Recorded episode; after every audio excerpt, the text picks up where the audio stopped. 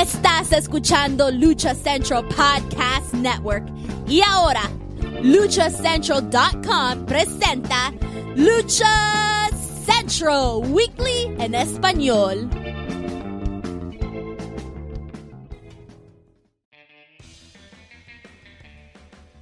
Amigos de luchacentral.com de México y Estados Unidos, sean bienvenidos a una nueva emisión de Lucha Central Weekly en español.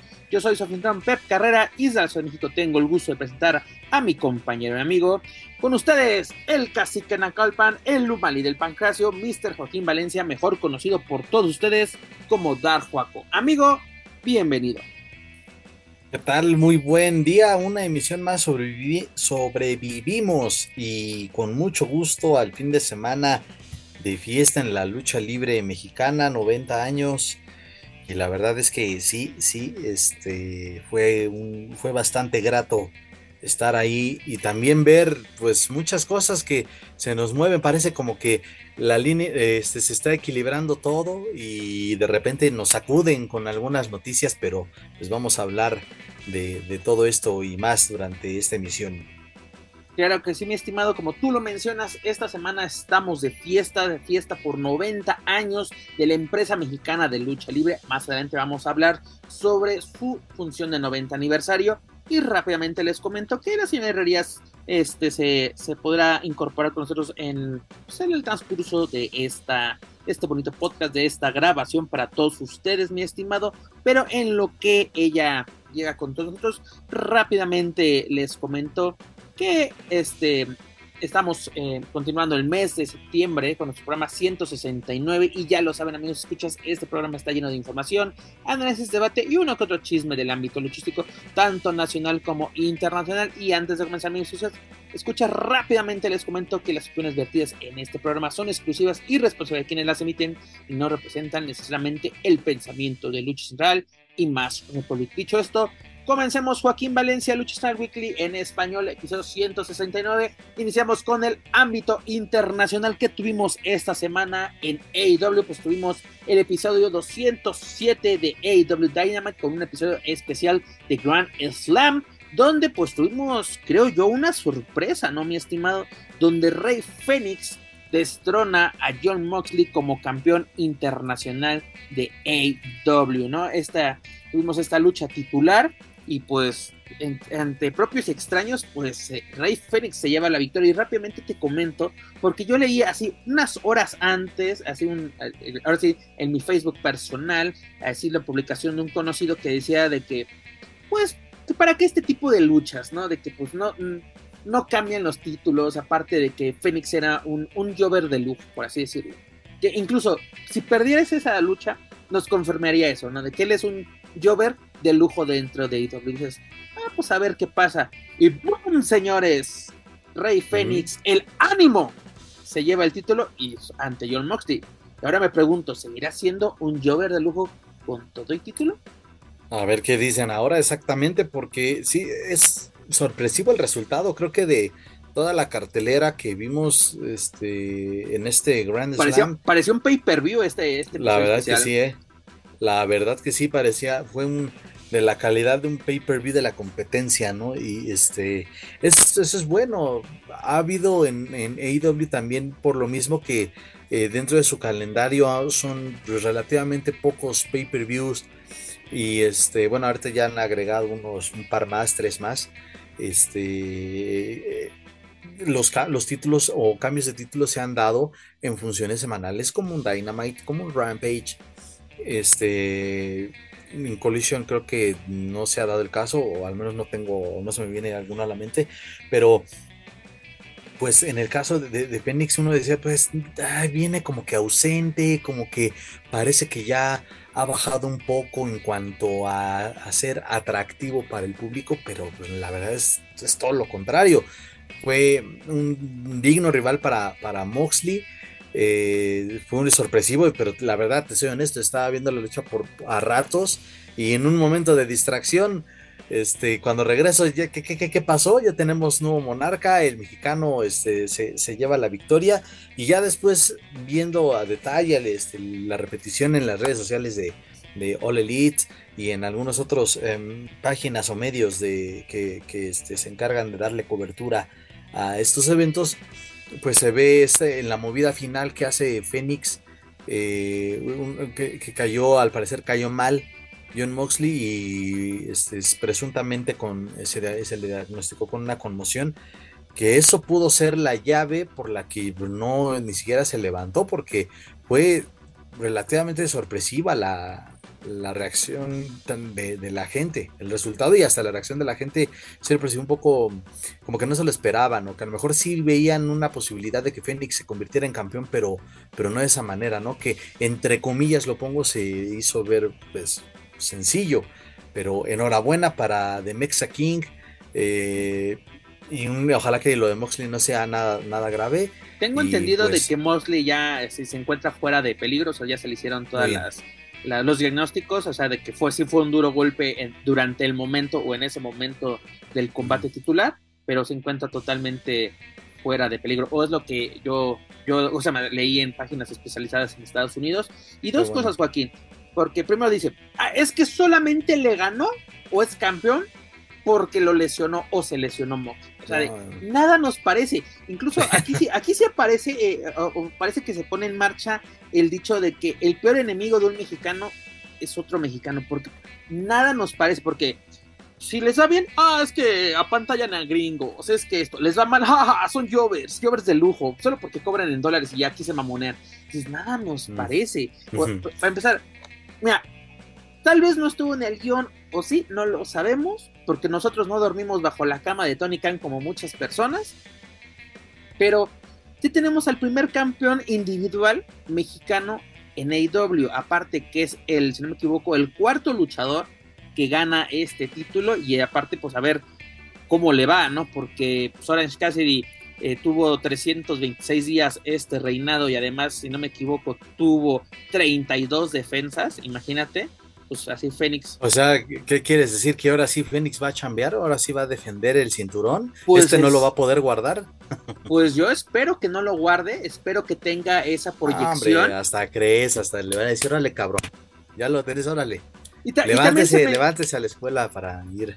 Exactamente, a chambear, carnal. Y también se mencionaba de que no, no, no, esto solamente va, Fénix va a ser un campeón de transición, así de que una, dos semanitas y le quitan el título. Así como te digo, nada nos parece. Si lo ganan, mal. Si lo pierden, mal. Si no disputan títulos, mal. Si los disputan, mal. Nada nos parece. Hmm. Neta, sí parece que el peor enemigo de, un mexicano o de un luchador mexicano es otro mexicano. Digo, enhorabuena para Fénix. Esperamos que tenga un buen reinado y que sea largo y que sea, pues, aceptable, que sea, que se recuerde, porque tenemos precisamente este antecedente de Orange Cassidy, de que, güey, lo defendía hasta dos, dos veces por semana, ya sea uno en Rampage, uno en Dynamite, este, donde, donde lo pusieran lo estaba defendiendo y eso está muy chido. Como tú dices, aquí no vas, aquí no puedes aplicar un triple A de que soy campeón y se me olvida. Aquí por lo menos lo vas a tener que sacar a orear, mi hermano. Y aparte, pues viene el cierre de año, viene este, el Full Year, si no me equivoco. Viene Wrestle Dream, que no nos extrañe que en octubre, en dos semanas. No creo que él, él, no creo que pueda estar, recordemos, por el acuerdo que hay entre este AEW. Pero puede ser en una. Bueno, sí, tienes razón, que, se ha mantenido como que ese. El respeto, ¿no? Eh, ese pacto de caballeros. Se ha mantenido, sí, sí, de palabra. Eh, pero pues, no sé, igual pues, un oponente que no tenga nada que ver, no sé. Algún otro, pero bueno, sí, ese es un buen punto. Pero sí viene el Full Gear el 18 de noviembre y ya ves, también creo viene otros, viene otro especial de Dynamite, que es el, Winter is Coming, creo, que ya también está ahí en el, en el, en el calendario, entonces si es, puede venir un cierre Mira, año. Eh, de episodios especiales que nos quedan en AW sería el AW Dynamite, que sería para el 10 de octubre, sería el Title Tuesday, que bueno, o sea, no sé por qué le ponen Title Tuesday si, es, el miércoles. Si es el miércoles. Y luego tenemos este Creo que sí viene el Winter is Coming, pero no lo tengo, ah, bueno, por lo menos aquí donde tengo apuntados, no, porque teníamos que el podría ser por los regulares en son 10 puede ser un par de semanas después de Full Gear a principios o mediados de diciembre. Eso sí, porque mira, aquí tengo el Full Gear el 18 de noviembre y este, hasta el 6 de, de, perdón, de diciembre tenemos Dynamite. Yo creo que puede ser este, todavía en esas fechas, o aún incluso que ya esté programado, pero aquí no lo tengo tal vez como episodio especial. Pero también que tuvimos dentro de este evento, rápidamente lo comentamos, pues un cambio de, pues de título, mi estimado, porque Eddie Kingston se convierte en el nuevo campeón de Ring of Honor tras destronar a Claudio Castagnoli en una lucha de, campeón contra campeón, es decir, título contra título. Estaba en juego también el, el título de peso abierto, el Open Weight, por así decirlo, de New Japan Strong. Y pues bueno, esta lucha fue la que abrió las actividades. También tuvimos un duelo en mano a mano entre Chris Jericho y Sammy Guevara, bastante entretenido el duelo titular que les hayamos comentado entre Phoenix y John Moxley, además de la primera defensa de Saraya como campeona mundial femenil de AW, exitosa por cierto ante esta Tony Storm. Fíjate que viene ese cambio, es que no sé cómo definir el, gimmick actual de Tony Storm, que me encanta que sea así ya tipo diva del cine de los 50, 60. Lo, lo, sabe vender, lo ha sabido manejar bien y con, pero como que viene acompañado un poco ya de, ser, eh, como le llaman en Estados Unidos, el turn face, ya como, la, como va a ser la chica buena y Saraya se sigue manteniendo como, pues como una ruda, ¿no? Y, eh, eh, agradable, aunque quizá creo que el potencial de las dos es mucho mayor, pueden dar una mejor lucha, pero pues, ahí la llevan, ahí la llevan poco a poco y no me desagradó esta, esta lucha. Sí, para lo que podemos ver, porque sinceramente lo hemos dicho, como que no le dan bastante o la proyección que necesitaría la, división femenil para pues dar ese salto, porque lo estábamos viendo hace un par de años, incluso cuando iban de la mano con esa Ton de Rosa y Brooke Breaker, que en esta rivalidad, que incluso en ese especial del Día San Patricio, que fue bastante bueno, pues dio de qué hablar esa lucha, incluso que fue extrema, y poco a poco estamos teniendo este, cosas relevantes dentro de esta división, fue una lucha corta, que es lo que sí me he dado cuenta y, lo, he, señalado en estos micrófonos de que las luchas femeniles en W son las más cortas de los eventos. Porque rápidamente. Eso es quizá lo, está a lo que me refiero, de que por el potencial de ambas, y no solo de ellas dos, de, otras eh, luchadoras que, se han, que han trabajado y que a lo mejor no te pueden dar una lucha de 30 minutos, 35 porque seamos honestos y también se ha dicho, ha sido como que desde hace, desde su creación ha sido como que su talón de Aquiles, pero la mayoría de las luchadoras han, se han esforzado, han trabajado tanto en sus personajes como en su desempeño en el ring, y, pero pues todavía no les terminan de, dar esa, esa proyección, esa confianza de, sí, les dan eventos estelares, protagonizan funciones, pero no son más de 20 minutos los que les dan para, pues, para demostrar lo que, lo que saben hacer. Tan sencillo, mira, la lucha de Kingston y Claudio tuvo, fue de 15 minutos con 17 segundos. La de 15 minutos con 14. La de Phoenix fue de 11 con 37. Saraya contra Tony Sam 8 con 53. Y la lucha estelar fue de 18 con 42. Fue la lucha más corta de la noche. Y eso lo, también lo vemos en los pay-per-view, que esperemos que sigan dándole esta proyección que necesita para poder dar ese, salto. Y finalmente que tuvimos pues una defensa más de este MJF, perdónenme, contra Samoyo y fue, fue por pues, decisión del referee, ¿no? De que ya paren este, este desmadre. Y la verdad fue bastante entretenido este, y fue un episodio semanal, fue un episodio especial, sí, pero fue un episodio semanal de este programa que tiene, pues, el programa principal, ¿no? El AW Dynamite, bastante bien, porque ya ves que salió que cuando se salió Punk de que, ah, a ver cómo le hacen con sus ratings de no sé qué. Mira, señores, las empresas siguen caminando, no hay ningún problema. Y esto AW se creó sin CM Punk, tuvo, a tener éxito sin CM Punk y va a seguir siendo sin CM Punk. O sea, ya también deje, hay como que también mucho aficionado que pues que se ha quedado o que demuestran con que se han quedado encasillados con pues, con personajes, a lo mejor nos ha tocado a todos, pero lo de Pong es como que no, decían que cuando Místico se fue a WWE para hacer sin cara, dijeron que el consejo bye.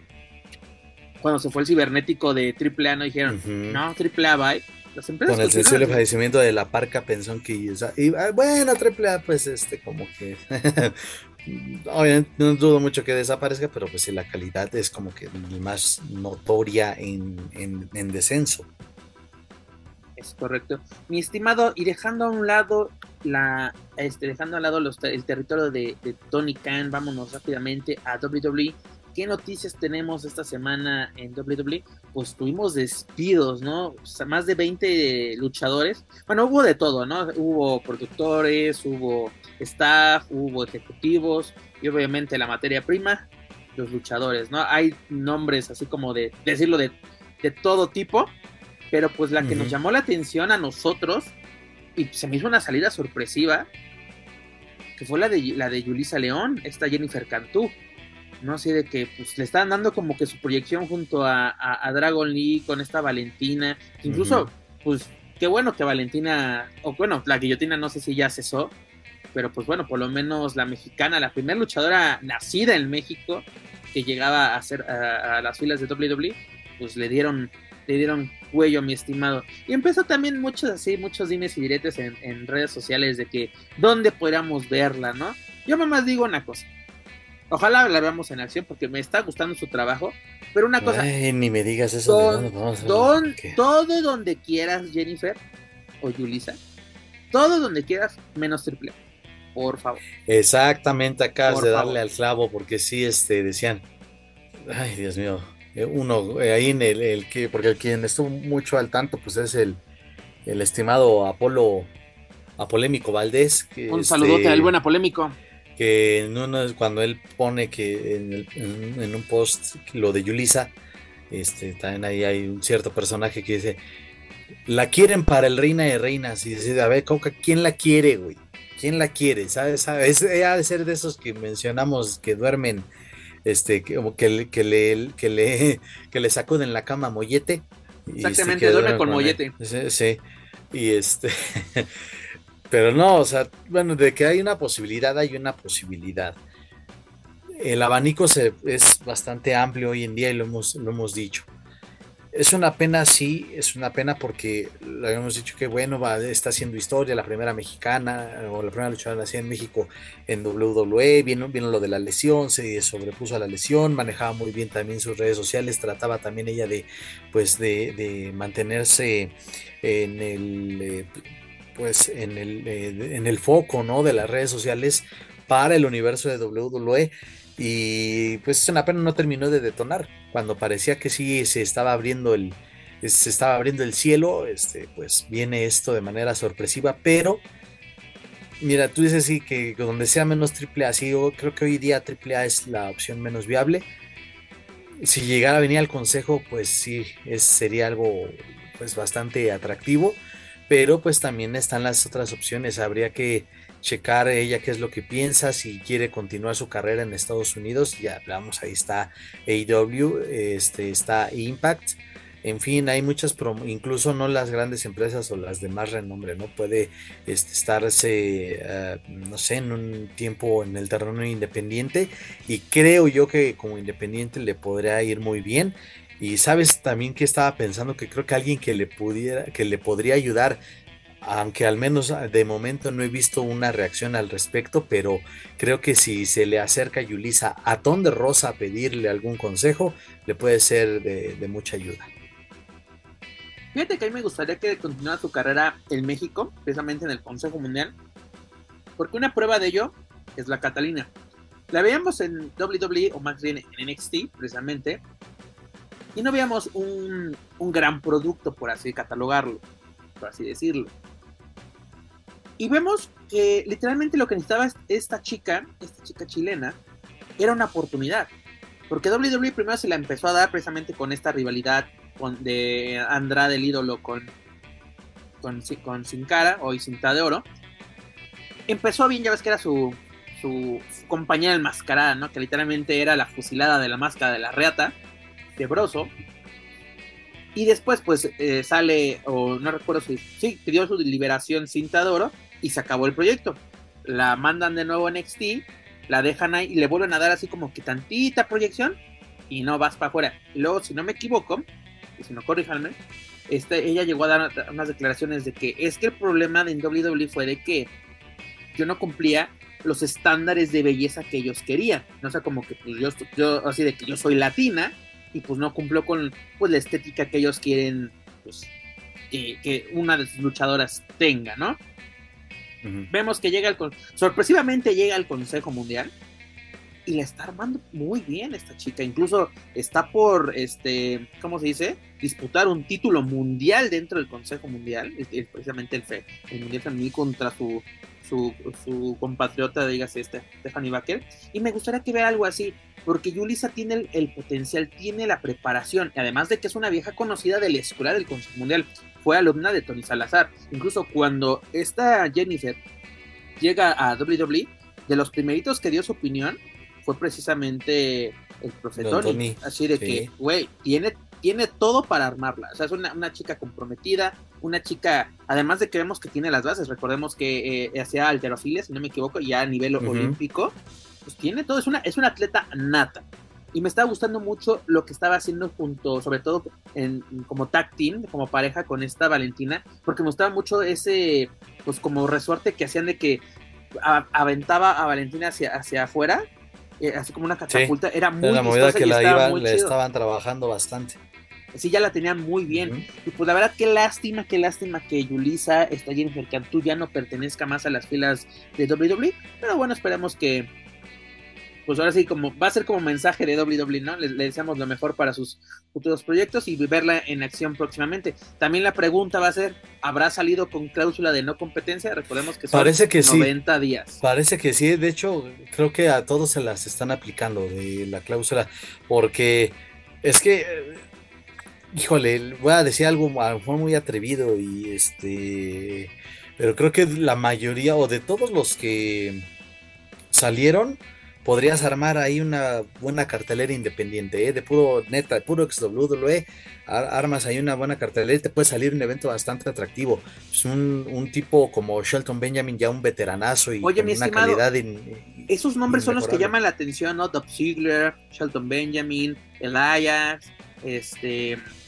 E, este, este Rick Books que le dieron un buen empuje, Madcap Moss, bueno creo que ahora ya era Riddick, este le, también era pues incluso disputó el Intercontinental. Yo, no entendí qué pasó con Emma porque fue un boom cuando regresó de que güey, regresó Emma.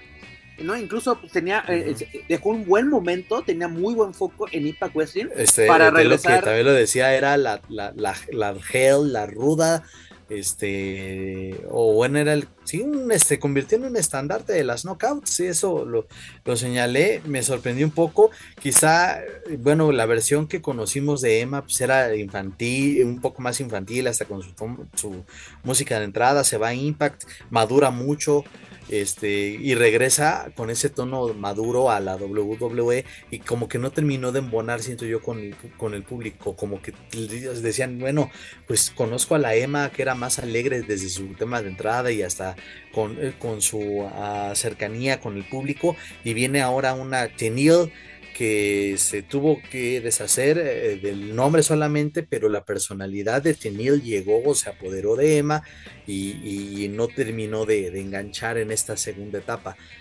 Ahí está clarísimo, mire, ahí te voy a decir, de, lo de Emma ya sus ex compañeras de, Impact, ya varias ahí le empezaron a titular como que, pues, güey, pues acá está tu casa, mija, no le busques más. Aunque también Saraya puso ahí en, su, en sus redes sociales de, así como que, hey, pues, acá estás, mija, vente para acá si quieres. Te digo, la mayoría, la mayoría, me atrevo a decir, van a tener acomodo en donde menos lo esperemos y en algunos casos pueden sonar hasta obvios pero sí leí que al parecer a todos les están aplicando lo de la, cláusula de no competencia. Y es cuando decimos, o sea, no podemos pensar en una Julisa en 15 días en el consejo, no podemos pensar una Emma en 15 días en, en Impact, son ese tipo de cosas. Rápidamente, también de la gente que salió, mucha gente dice, ay, pues también no eran grandes nombres. Ok, vamos a ponerlo así, no eran grandes nombres, no eran estelares, va. Eso no vamos a discutirlo pero es gente con talento, algunos. No voy a decir que, por ejemplo, Shelton Benjamin, yo nunca entendí a qué regresó a, a, WWE. O sea, con Hard Business, así como que, pues. Eh, como que iban bien, pero pues también lo de lo, los separaron sin. Sin ah, una historia justificable. Así agarran a, a Bobby Lashley, él se va por su cuenta y ustedes ahí se quedan. Los, los por unos un par de meses desaparece, por así decirlo, el concepto de Hard Business y de repente, pum, los vuelven a juntar Y por ejemplo, yo nunca volví a ver ese Shelton Benjamin que vi en su primera etapa con WWE, ese Shelton Benjamin del 2005-2006, donde fue campeón intercontinental, muy buen reinado, aparte que tenía pues historias muy pues muy cagadas por así decirlo, el de su mamá, güey, cuando era, era, muy muy cagado. Pero, pero le, aportaban algo, era, era algo entretenido, era como dice Dani, ¿no? Nuestra novela de las seis, nuestra novela de las ocho, tenía algo interesante y ya después lo fue así como que relegando, relegando, y un momento que pues aquí se aplicaba la de, era un Jover de lujo, ¿no? Porque lo ponían así todas las semanas, pero perdía, perdía, perdía, perdía. Y, les hacía, era así un buen, este, una buena forma para, en, algunos casos para los estelares, de, de mantenerse de, güey, pues, como dices, Jover de lujo, pero ese Jover de lujo, pues sí los hacía luchar, porque sí, la, la calidad de Shelton, pues es, es indiscutible. Eh, lo de Mustafa también relativamente sorpresivo. Oye, Mustafa tenía un duelo titular contra ¿Eh? Dominic Mysterio en No Mercy, este 30 de Pues sí. no Mercy, bueno, la próxima semana. De Que también, también era, era curioso y rápidamente lo comentamos de que este lunes este Dragon Lee hará su debut en Monday Night Raw contra precisamente con Dominic. con Dominic Mysterio por el título norteamericano de NXT. Que es, pues e, e, es cuando dices, ¿por qué programan ese tipo de luchas si ya está pactada otra lucha? Pero así como ahora, que. Ahora viene el cambio. El cambio. No, yo creo que se van a sacar un, un buen retador pero como que le das en la madre a la historia que se, está, se estaba llevando a cabo, ¿no? Y que estaba despertando buen interés porque Mostafa cayó muy bien en, este, se estaba refrescando, se estaba renovando en NXT. ¿Cómo, se llamaba esta, esta agrupación? Su fracaso absoluto de Retribution. Ah, Retribution, que resultó que él era la mano que me hace la cuna, que así, ahí sí fue de, ay, güey, nadie se esperaba que fuera este güey. Y ya después de ahí, mira, Bye. El otro, este, este luchador árabe, este Mazor, ¿no? O, Mansur, ¿cómo Mansur. Güey, también le dieron mucha proyección en los Arabia Maniama. Y que exactamente solo fue eso para. Y ya después. El, recientemente, el gigante también, este Shanky, que retó a Gunter en este último show no televisado en India. Y este, pues nada más fue como que, pues ya, ya te cumplimos, mi chavo, ya. No, luego también rápidamente a Emma, que un minuto así en la mañana, emocionada porque Elimination Chamber va a ir a Australia. y minutos después, así aplica el, ¿te acuerdas el video del, del, de un don en una bodega obrera? No me acuerdo dónde quise que, que las básculas están, cosas más alteradas que pone, ah, dice, este, este, aguacate o no sé qué, ah, no, este, este mamey tiene que pesar tanto, y pesa lo que dice. Y pesa lo que, ah, no, se cancela todo. Se cancela todo, así, así gan mi pobre Emma. No, no manches, lo demás sí fue, la neta, dices, güey, cómo te cambia y pues en apariencia en las redes sociales, pues cada quien lo interpreta como, como quiera, pero creo que muchos coincidimos en de, ah, no mames, que pues, qué culero, ¿no? De que primero pues este, te muestras eh, contento porque dices, güey, puede ser una buena oportunidad, voy a regresar a casa con un evento grande, con un evento que ya se ha convertido en tradición y de la nada o a las pocas horas te dan la noticia que, que, sabes que, que, siempre tú no estás en el proyecto, pues sí, me saca mucho de onda. Dentro de todo esto también ahí vi un meme que la verdad sí me hizo soltar una carcajada un meme que ponían a Carrion Cross de ¿y tú por qué sigues teniendo trabajo? No tengo la menor idea. Pero bueno, ahora, ahora a ver, porque Triple H le tiene muchísima fe a, a Carrion Cross y a Scarlett. Pues ahora los que se quedan, pues que, que de verdad se les hagan buenas historias y que aprovechen las oportunidades que se les den siguen ellos construyendo, desde luego, luego tienen, siguen teniendo su semilleros, su performance center y puedo estar, eh, puedo garantizar de que por lo menos tienen a cinco, ya siendo muy, este, bueno, por soltar un número así tan fácil, por lo menos cinco prospectos que pueden ir a NXT y ya también a empezar a barajar la, a la gente de NXT que puede subir al main roster sin ningún problema. Pero es, es, curioso lo que pasa en WWE, mi estimado, porque, a ver, se hacen despidos, ok, es normal en cualquier empresa, pero luego haces despidos de gente con la que estabas trabajando, como es el caso de Mustafa Ali, y luego traes a gente que no era necesaria, como Naya, esta Naya Jax, ¿no? Que incluso las propias compañeras es de, güey, no nos gusta trabajar con ella, nos lesiona, güey. Esta Carrie Zane lo señaló. Perdón, y también incluso ahorita digo tanto que se ha hablado de Emma, creo que ha sido de las que ha estado más activa en sus redes. Comparte un post de que Naya, de Naya castigando a Chelsea Green y creo que ah, es que lo perdí. Dice el post, eh, ¿quién será la próxima víctima que destruirá a Naya Jax? y pone este eh, Emma o bueno Neil Dashwood pone pues qué bueno menos mal que no soy yo que ya no seré yo imagínate entre lo cómo lo interpretas de pues ni pedo, o sea, tomo con humor que ya no estoy dentro del roster o de la que me salvé de que está en su en su fuerza bruta, este no, no se mida y, y terminé causando lesiones en sus compañeras. Así, mi estimado. Y luego una cosa, me gustó mucho el comentario en redes sociales de este Matt Cardona, quien conocemos como Zack Ryder en WWE, de güey, la vida continúa, no o sea, ahorita de que... Pues él es uno de los claros ejemplos de, güey, cómo la ha armado, cómo ha estado sobresaliendo en las independientes. Incluso, no sé si sea cierto de que WWE lo volvió a buscar y él dijo... Él ya dijo, ni madres, ¿para qué? No, gracias, gracias, estimados, ¿no? O sea, ¿para, ¿para qué regresar a lo mismo? Me van a dar proyección unos un par de meses y después me van a rumbar como juguete viejo en un rincón. Y acá afuera. Y, es, incluso ya como que se juntan la creatividad de él y de Jericho que ya quieren hacer que el campeonato oceánico en el próximo evento del crucero, de Jericho. O sea, no necesitan, son los casos que dices, güey, no necesitan de WWE. Pero como que luego escuchan el canto de las sirenas, un ejemplo de su propia esposa, hasta Chelsea Green, de que también eh, eh, eh, estaban teniendo un muy buen momento los dos juntos en el terreno independiente. Y a Chelsea le dicen, Oye, que en, en NWA la familia Cardona era también la facción más este, pues sí, odiada dentro de y que la neta sí era de lo, de lo rescatable todos los martes ahí en el territorio de Billy Corgan. Cardona, un tiempo que se fue, le encuentran, ¿te acuerdas de esta chica que igual no duró mucho en WWE, Persia Pirota, que ahora es este, lucha como Step Lander, que creo que es su verdadero nombre, ya es la incluso compañera en muchas ocasiones de, de, Matt Cardona, ella ya tiene su propia versión del campeonato del internet femenil, o sea, le están aprovechando ellos por fuera. Eh, de los nombres que fueron liberados, este, Alaya, que también en un momento tuvo proyección y de la noche a la mañana, ¡ay! no sé, como que la, la, guardaron. Y de repente ahora sí, yo me acordé que, estaba en la empresa porque la, la liberaron.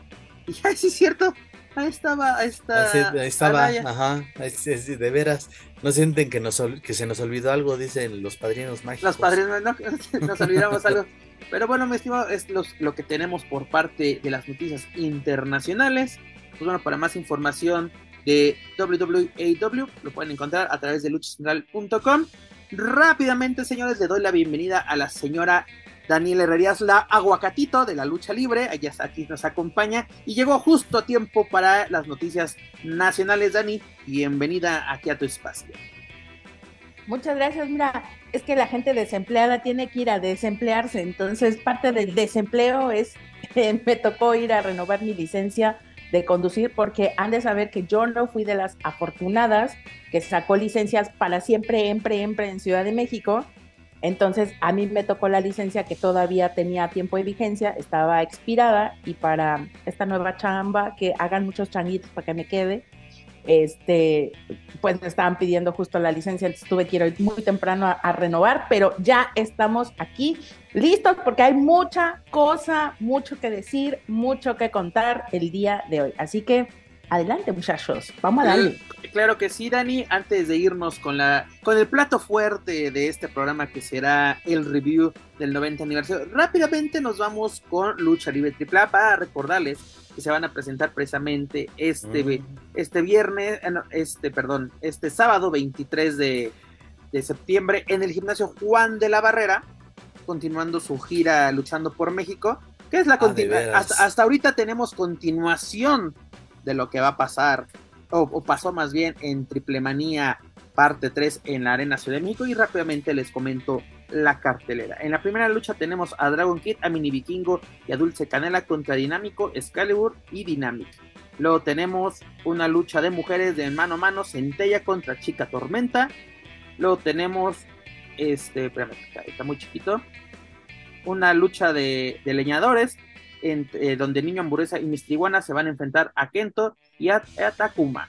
Luego tenemos lucha para sacar al retador latinoamericano. Recordemos que el campeón es este Quito Marshall, que también lo va a defender en Inglaterra este fin de semana. Donde el campeón del pueblo. El campeón del pueblo. el campeonato, el, campeonato latinoamericano de AEW. Tenemos a Octagon Junior, a Mecha Golf, a Drago y a Bestia 666. Luego tenemos una lucha de, de revancha donde Negro Casas Hidralístico se enfrentará a Nicho Millonario y a Argenis. Luego tenemos una lucha de ambulancias, a ver si esta sí sale bien, entre Pagano y Tejano Jr. Y el evento estelar es por el mega campeonato de AEW entre el hijo del vikingo y Commander, señores. Esto va a ser lo que nos va a presentar AAA para continuar su gira luchando por México en el Juan de la Barrera. Y por cierto, una cosa, ¿ya nadie quiere pasar AAA o qué onda? Porque Multimedios nos los manda a las 11 de la noche. Y el Los otro sábados a las 11. A las 11. Y el otro día, mi estimado, es el pasado fin de semana no, no lo chequé, pero hace 15 días no pasaron lucha libre AAA o lucha azteca después del box. Creo que ya van dos semanas, ¿eh? Pasaron, terminó el box, inició la película de Operación Dragón, esta película de... No, pues es que no mames, es que, ¿cómo comparas? O sea, esa película la puedes ver varias veces, bueno, obvio el gusto se rompe en géneros, ¿no? Pero te puede resultar hasta más entretenida con todo y que en tele abierta sabemos que en muchas ocasiones te recortan 10, 15 minutos de película por cuestiones justamente comerciales a pues, igual una el resumen del resumen del resumen de una función. Entonces, está raro, pero creo, sin a equivocarme, que son ya dos semanas que no figuran. Yo me acuerdo de hace 15 días. Y, en Canal 6 te están, estaban poniendo, creo, lo último de. Esta, creo que la última que transmitieron, si no me equivoco, fue ya ahora que el vampiro puso sus botas ahí de manera simbólica en el ring. Ah, incluso este. rápidamente lo comento. Al mismo tiempo estaba viendo bueno, estaba muy al pendiente de la función del 90 aniversario del Consejo Mundial, este pago por evento, y así, y en la tele, en mi telecita que tengo aquí al lado, estaba el canal Space y empezó precisamente este AAA y pasaron ese, ese, esa función en el Show Center que ya tiene un mes, si no me equivoco, y sale, la primera lucha fue, era una, una de chicas, fatal esa lucha, la verdad, es que están a Baby Love y la otra chica no la recuerdo, ¿no? Pues Pero sí, bastante, bastante nerviosas. Lo poco mucho que pude ver, dije, esta función no sé qué o cómo catalogarla, porque aparte cómo nos la vendieron de lleno total, espectacular función, triple A con todo el Monterrey, así de, pues ok, llenaron, pero pues lo que vimos, y luego así de que eh, es, es el retiro de vampiro, por así decirlo, y robando el show el patrón Alberto, de que mi amigo, mi, ya sabes, porque también no sé de qué, dónde dijeron que el que, el, que grita más se escucha más. Y una cosa ya para darles la, palabra a ustedes. Este, estos días, esta semana, pasé tres veces enfrente del gimnasio olímpico Juan de la Barrera, no vi nada de publicidad de triple A. La publicidad que vi es del para rentar la cancha del Tochito que está afuera.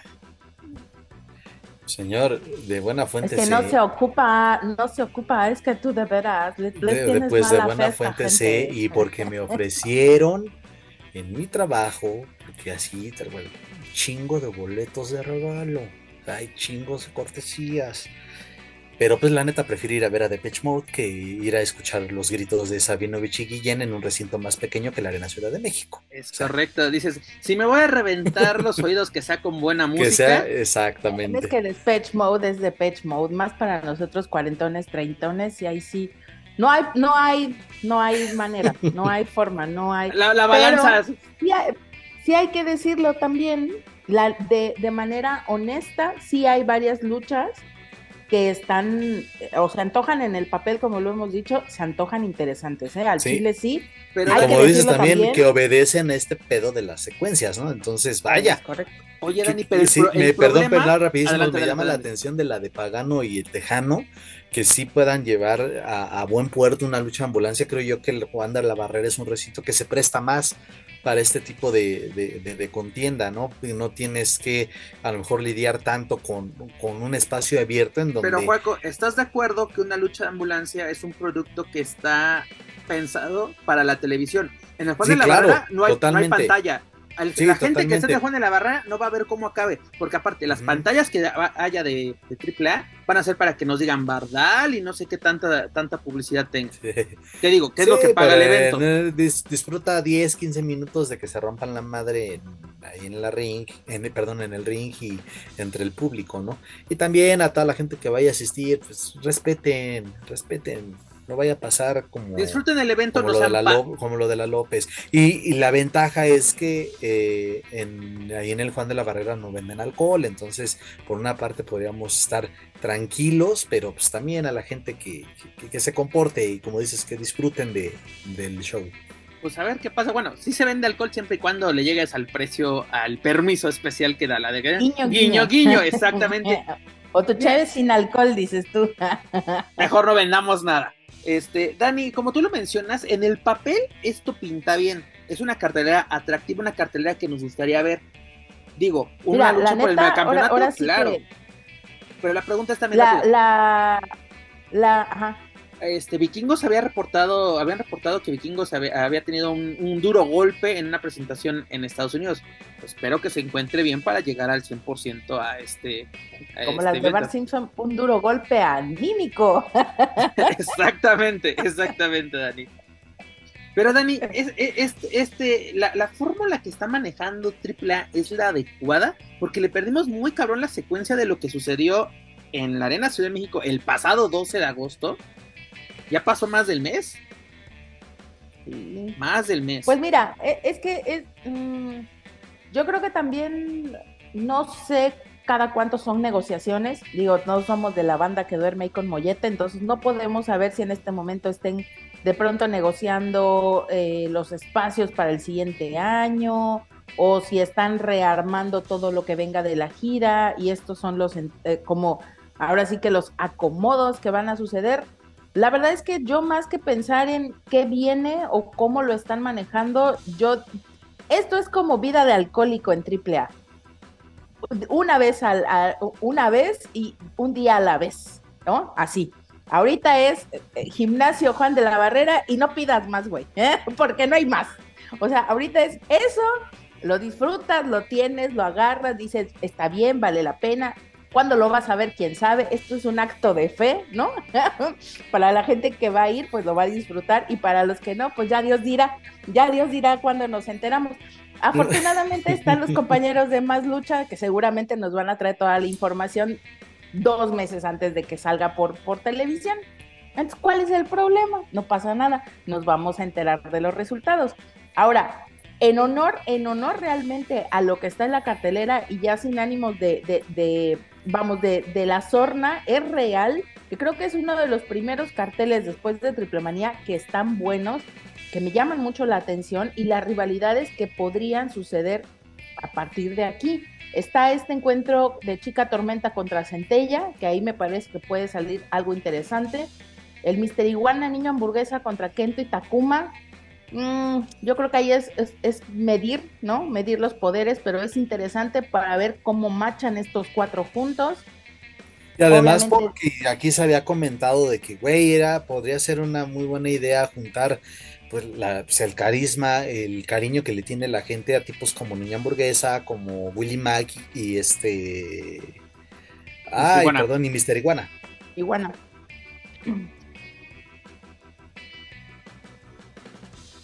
Bueno, y también, y también está la otra parte de la dinastía Carrera que decíamos, en donde va a estar Mecha Wolf, va a estar Bestia y va a estar Octagon Junior y Drago, que me parece también que es interesante este encuentro.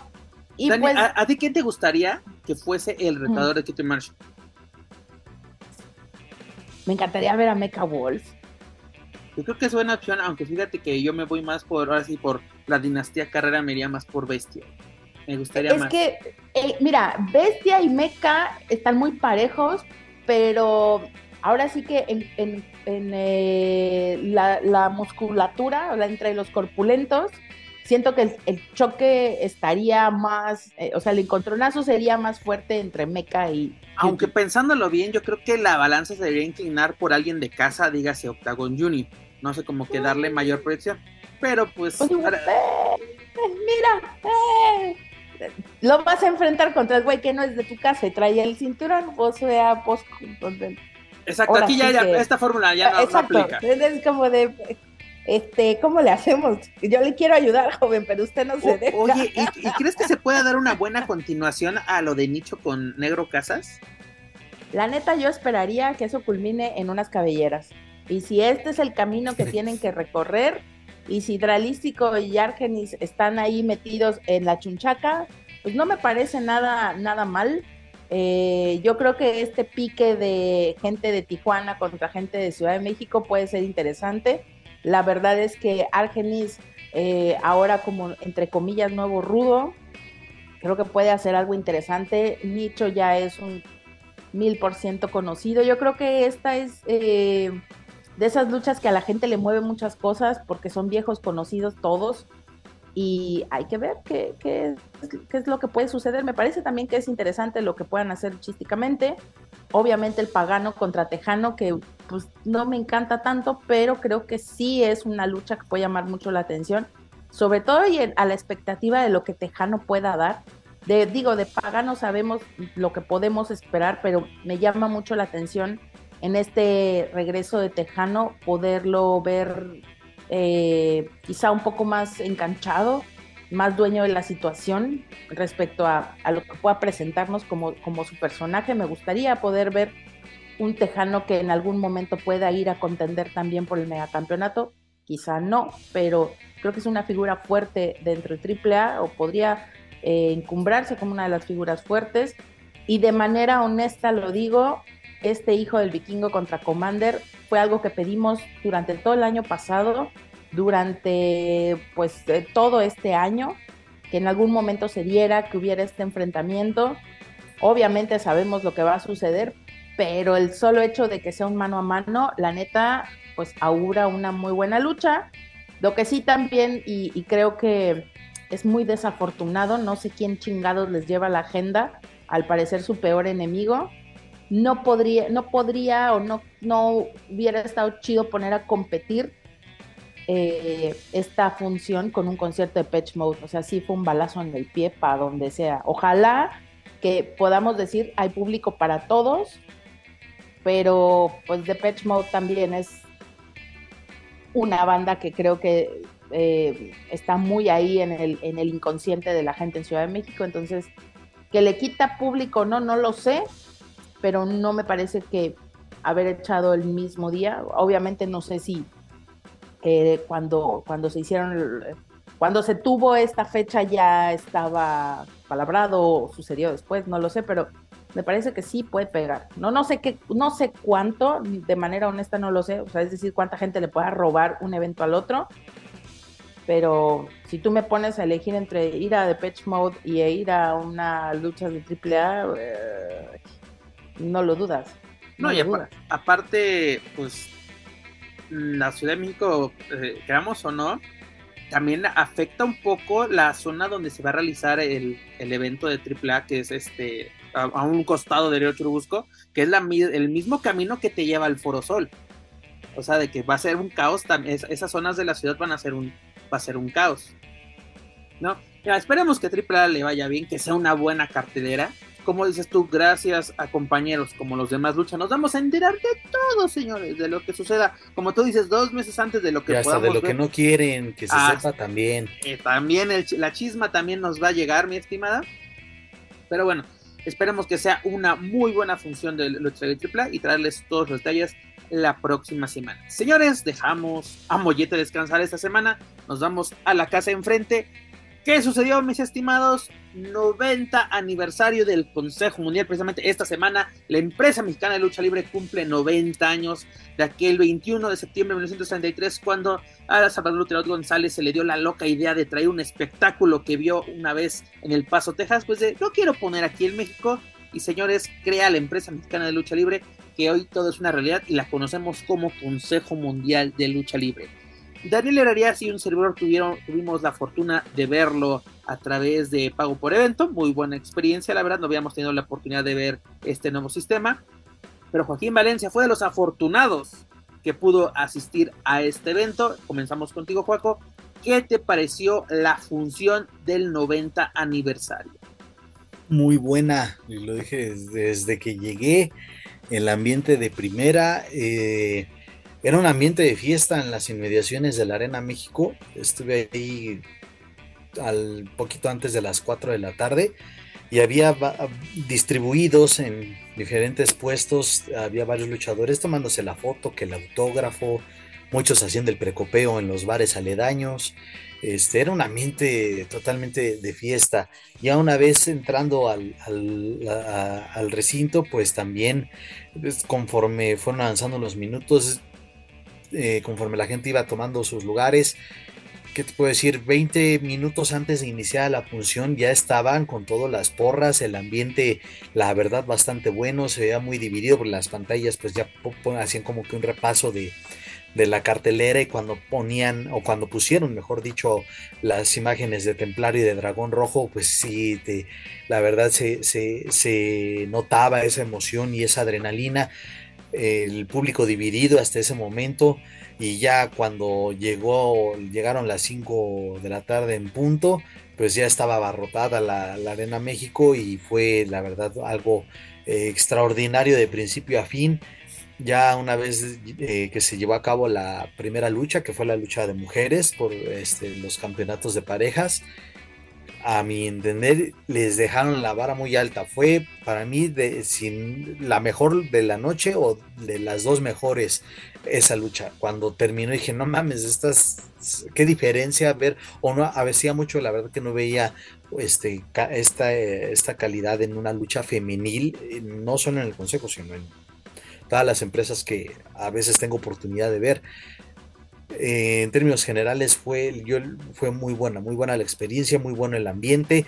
Solamente ahí el detallito de pues, eh, arreglen las goteras, no mames. Yo pensé que estaba que estaba sudando, que no sé, no sé, pero pues, el único detallito ahí porque pues sí es incómodo, uno te estás acá gritando de repente me están escupiendo, qué chingados, no, y eso que estaba ya hasta arriba, pero pues, digamos que Dentro del ring todo muy bien, afuera pues hay más o menos, hay cosas que tienen que mejorar.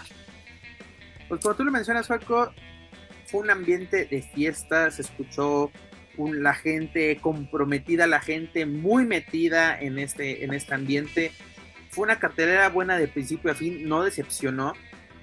Este, no fue perfecta, pero fue una manera excelente, creo yo, de festejar el 90 aniversario de una empresa, yo creo que una de las la más importante de México y una de las más importantes a nivel mundial, lo hemos mencionado aquí se codea con WWE, con New Japan, con esta, con estos grandes del entretenimiento deportivo o, del, o de la lucha libre también hay que decirlo.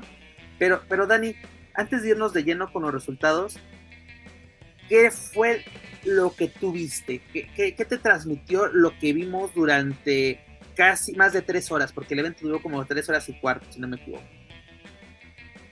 La verdad es que a mí me gusta muchísimo em, toda la parafernalia. A mí siempre, eh, quizás sí las luchas, y creo que esa parte también me gustó mucho. Estuve muy conforme con lo que pude ver de las luchas. De verdad, estuvieron algunas cardíacas, otras menos pero no, no, no, no decayó. Obviamente Joaquín que estuvo ahí lo sabe perfecto.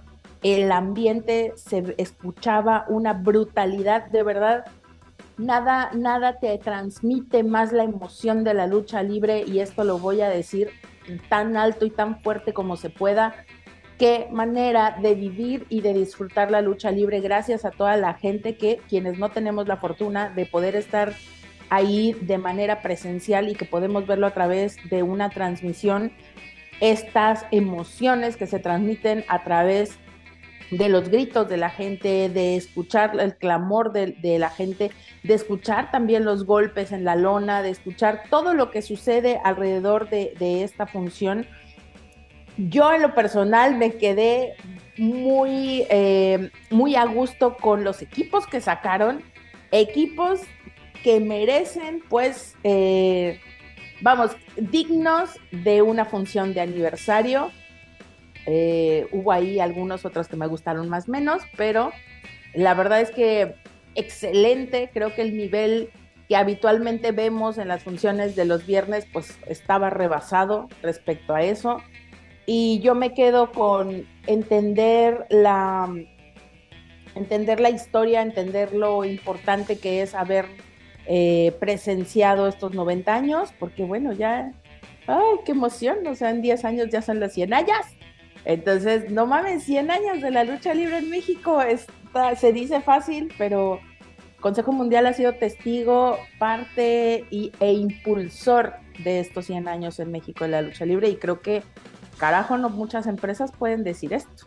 Incluso, Dani, ellos podemos decir que son los creadores de la lucha libre como la conocemos en México hoy en día. Son los pilares y fueron los que pusieron como los estándares de que esto va a ser la lucha libre. Pero rápidamente entramos de lleno a los resultados y pues la primera lucha que tuvimos fue la lucha titular o la lucha inaugural por este nuevo título del Consejo Mundial que es el, femenil de parejas, el Mundial Femenil de Parejas, donde está Stephanie Baker y Sepsi se llevan el título ante las chicas, no, no les digas Jarochita y Lluvia. Y un dato interesante que yo no, yo no había tomado en cuenta y fue un buen dato del tío Julio, este que si, si ganaban, por ejemplo, las chicas indomables, tenían que renunciar al título nacional. Y dijo, ah, está chido, ¿no? Porque luego dices, eso de acaparar todavía a toda una división, como que dices, eso no estaba tan, tan, tan padre. Y pues bueno, yo creo que fue una muy buena lucha, fue una, un bombazo para iniciar este esta, función. La pues química que tienen Sepsis y Baker fue muy buena, compitiéndole al tú por tú con esta, esta lluvia. Y aparte vemos la evolución de lluvia de una manera muy buena. Yo creo que desde hace tres años la, hemos visto y lo hemos comentado a través de estos micrófonos, que cuando se dio esta combinación precisamente de que juntan a Jarochita con lluvia, dijimos, una esta Jarochita va a tener que cargar con todo el paquete, con... no, lluvia se está poniendo. Lo hizo en un principio, pero lo hizo. se puso las pilas. Pero porque dice. Pero sabes qué, sabes qué, es el principio del fin de esa pareja. Sí, también estoy de acuerdo, totalmente de acuerdo. Así como y se vio, lo hicieron notar ahí, hicieron esos, esos guiños ahí durante la lucha, esas equivocaciones, las supieron vender muy bien. Este, y la verdad es que está, este, cuando se dieron estos errores, hubo una reacción de, de, de vitoreo como si, como si el público estuviera de acuerdo, así de sí, a huevo, pártanse su madre entre ustedes. Pueden salir cosas bastante interesantes. Obviamente todo lo, lo que se inicia debe de tener un fin y creo que una posible rivalidad entre, entre este, Jarochita y Lluvia, si lo saben manejar, podría ser también muy, muy atractivo para, para eventos magnos futuros ahí en la México pues recordemos que en marzo tenemos uno muy importante que es homenaje a las leyendas y también ya hacernos un poco de chaqueta mental y pensar ya en un 91 aniversario, porque desde este momento, señores, se tiene que empezar a construir las, las historias, porque yo creo que es lo que ha hecho Consejo Mundial es ir trabajando, hacer un, plan a largo plazo y llevarlo a cabo y concretarlo de buena manera. El ejemplo perfecto es el Atlantis Junior, Estoca Junior, de que la pararon y todos dijimos, nah, ya valió madres, la supieron retomar, lo hicieron muy bien y la concretaron de una muy buena manera, creo yo. El único problema de esta lucha, yo creo que es, ok, ya tenemos un nuevo título, la gran lista que tenemos de títulos tanto nacionales como mundiales y regionales del Consejo Mundial, es, no lo olvidemos en, la, ¿cómo se llama? Eh, en, en la vitrina, que se empolve. Hay que darle vuelo y sobre todo una cosa, llevártelo a Guadalajara, llevártelo a Puebla, llevártelo a donde puedas y darle, eh, darle ese brillo, porque los, los, títulos, recordemos, y lo habíamos platicado aquí, de que, pues, ok, no sirven para mucho, pero hay que darles ese valor, ese valor agregado, porque fue una, una, una buena lucha inaugural, porque cuántas luchas inaugurales hemos visto de títulos que dices, pues, mm. está chido, ¿no? Gracias por participar. dices, se puede recordar una, de una buena manera el primer, el primer paso de este título recordamos, el megacampeonato lo recordamos por esta fusión de títulos, ¿no? De peso completo que tuvo AAA. Y luego gente como Wagner, como el Mesías, le dio su, su buen valor. Pero bueno, luego que tuvimos, mi estimado Joaquín Valencia, la final de la Copa Independencia entre Singe y Rugido. Qué buena lucha, ¿eh? La verdad que me, gustó, fue muy agradable. Pero decimos también lo mismo que de los, torneos, ¿no? Así como que son muchos, pero les dan este valor. Que también, por ejemplo, en las redes sociales sobre todo en, en las del Consejo Mundial, decía, pero ese, esa copa que, que no sé qué, pues poco a poco, y como luchas como esas, y lo comentamos la semana pasada, les da el valor. Que algo que me dio mucha curiosidad fue esto de que el embajador de Estados Unidos en México, el señor Ken Salazar, fue el encargado de, entregar la copa, el abucho que se hizo, ¿no? O sea, de que el señor venía con toda la intención de, va, yo vengo de fiesta con ustedes, muchachos, y Y cuando empezó, viva México, viva Estados Unidos. Este güey, ¿quién lo invitó, hijo de Mucha gente así de que, ¿y este güey quién es? ¿No? Pero también, estás escuchando las, las transmisiones ahorita voy con eso, de que México contra Estados Unidos, los invasores, los maciosares, o sea, ese nacionalismo este priista casi casi parece así de que qué onda así de que México tiene que defender la casta, tienen que defender la casa, señores, ustedes mismos los, los invitaron, ustedes los traen. A ver, ¿por qué no hubo esos comentarios? Y fue muy curioso, porque luego tuvimos así la lucha de con Rock y tuvimos estos, estos encuentros, ¿no? ¿Por qué no me pusieron de Maciosare a Seuxis? ¿Por qué no ponen a Maciosare a Baker? Ahí no hubo ningún problema. Pero incluso, digo, no está mal así que, el señor Ken Salazar sea el que entregue la copa. Estaba invitado, era como invitado de lujo. También estuvo, si no me equivoco, este de, Japón, ¿no? El embajador de Japón en México también estuvo invitado. Pero pues también si empiezas así de que ¡Viva México! y que, y que no sé qué. Y traes a, pues ahora sí, a un gringo, pues ¿qué esperábamos, señores? No puedes eh, así meter, poner la coca y luego aventar la aspirina y esperar que no pase nada. Estamos de acuerdo. ¿No? Porque yo creo que es incómodo tú como empresa porque traes a esta persona como invitado de lujo, invitado de honor.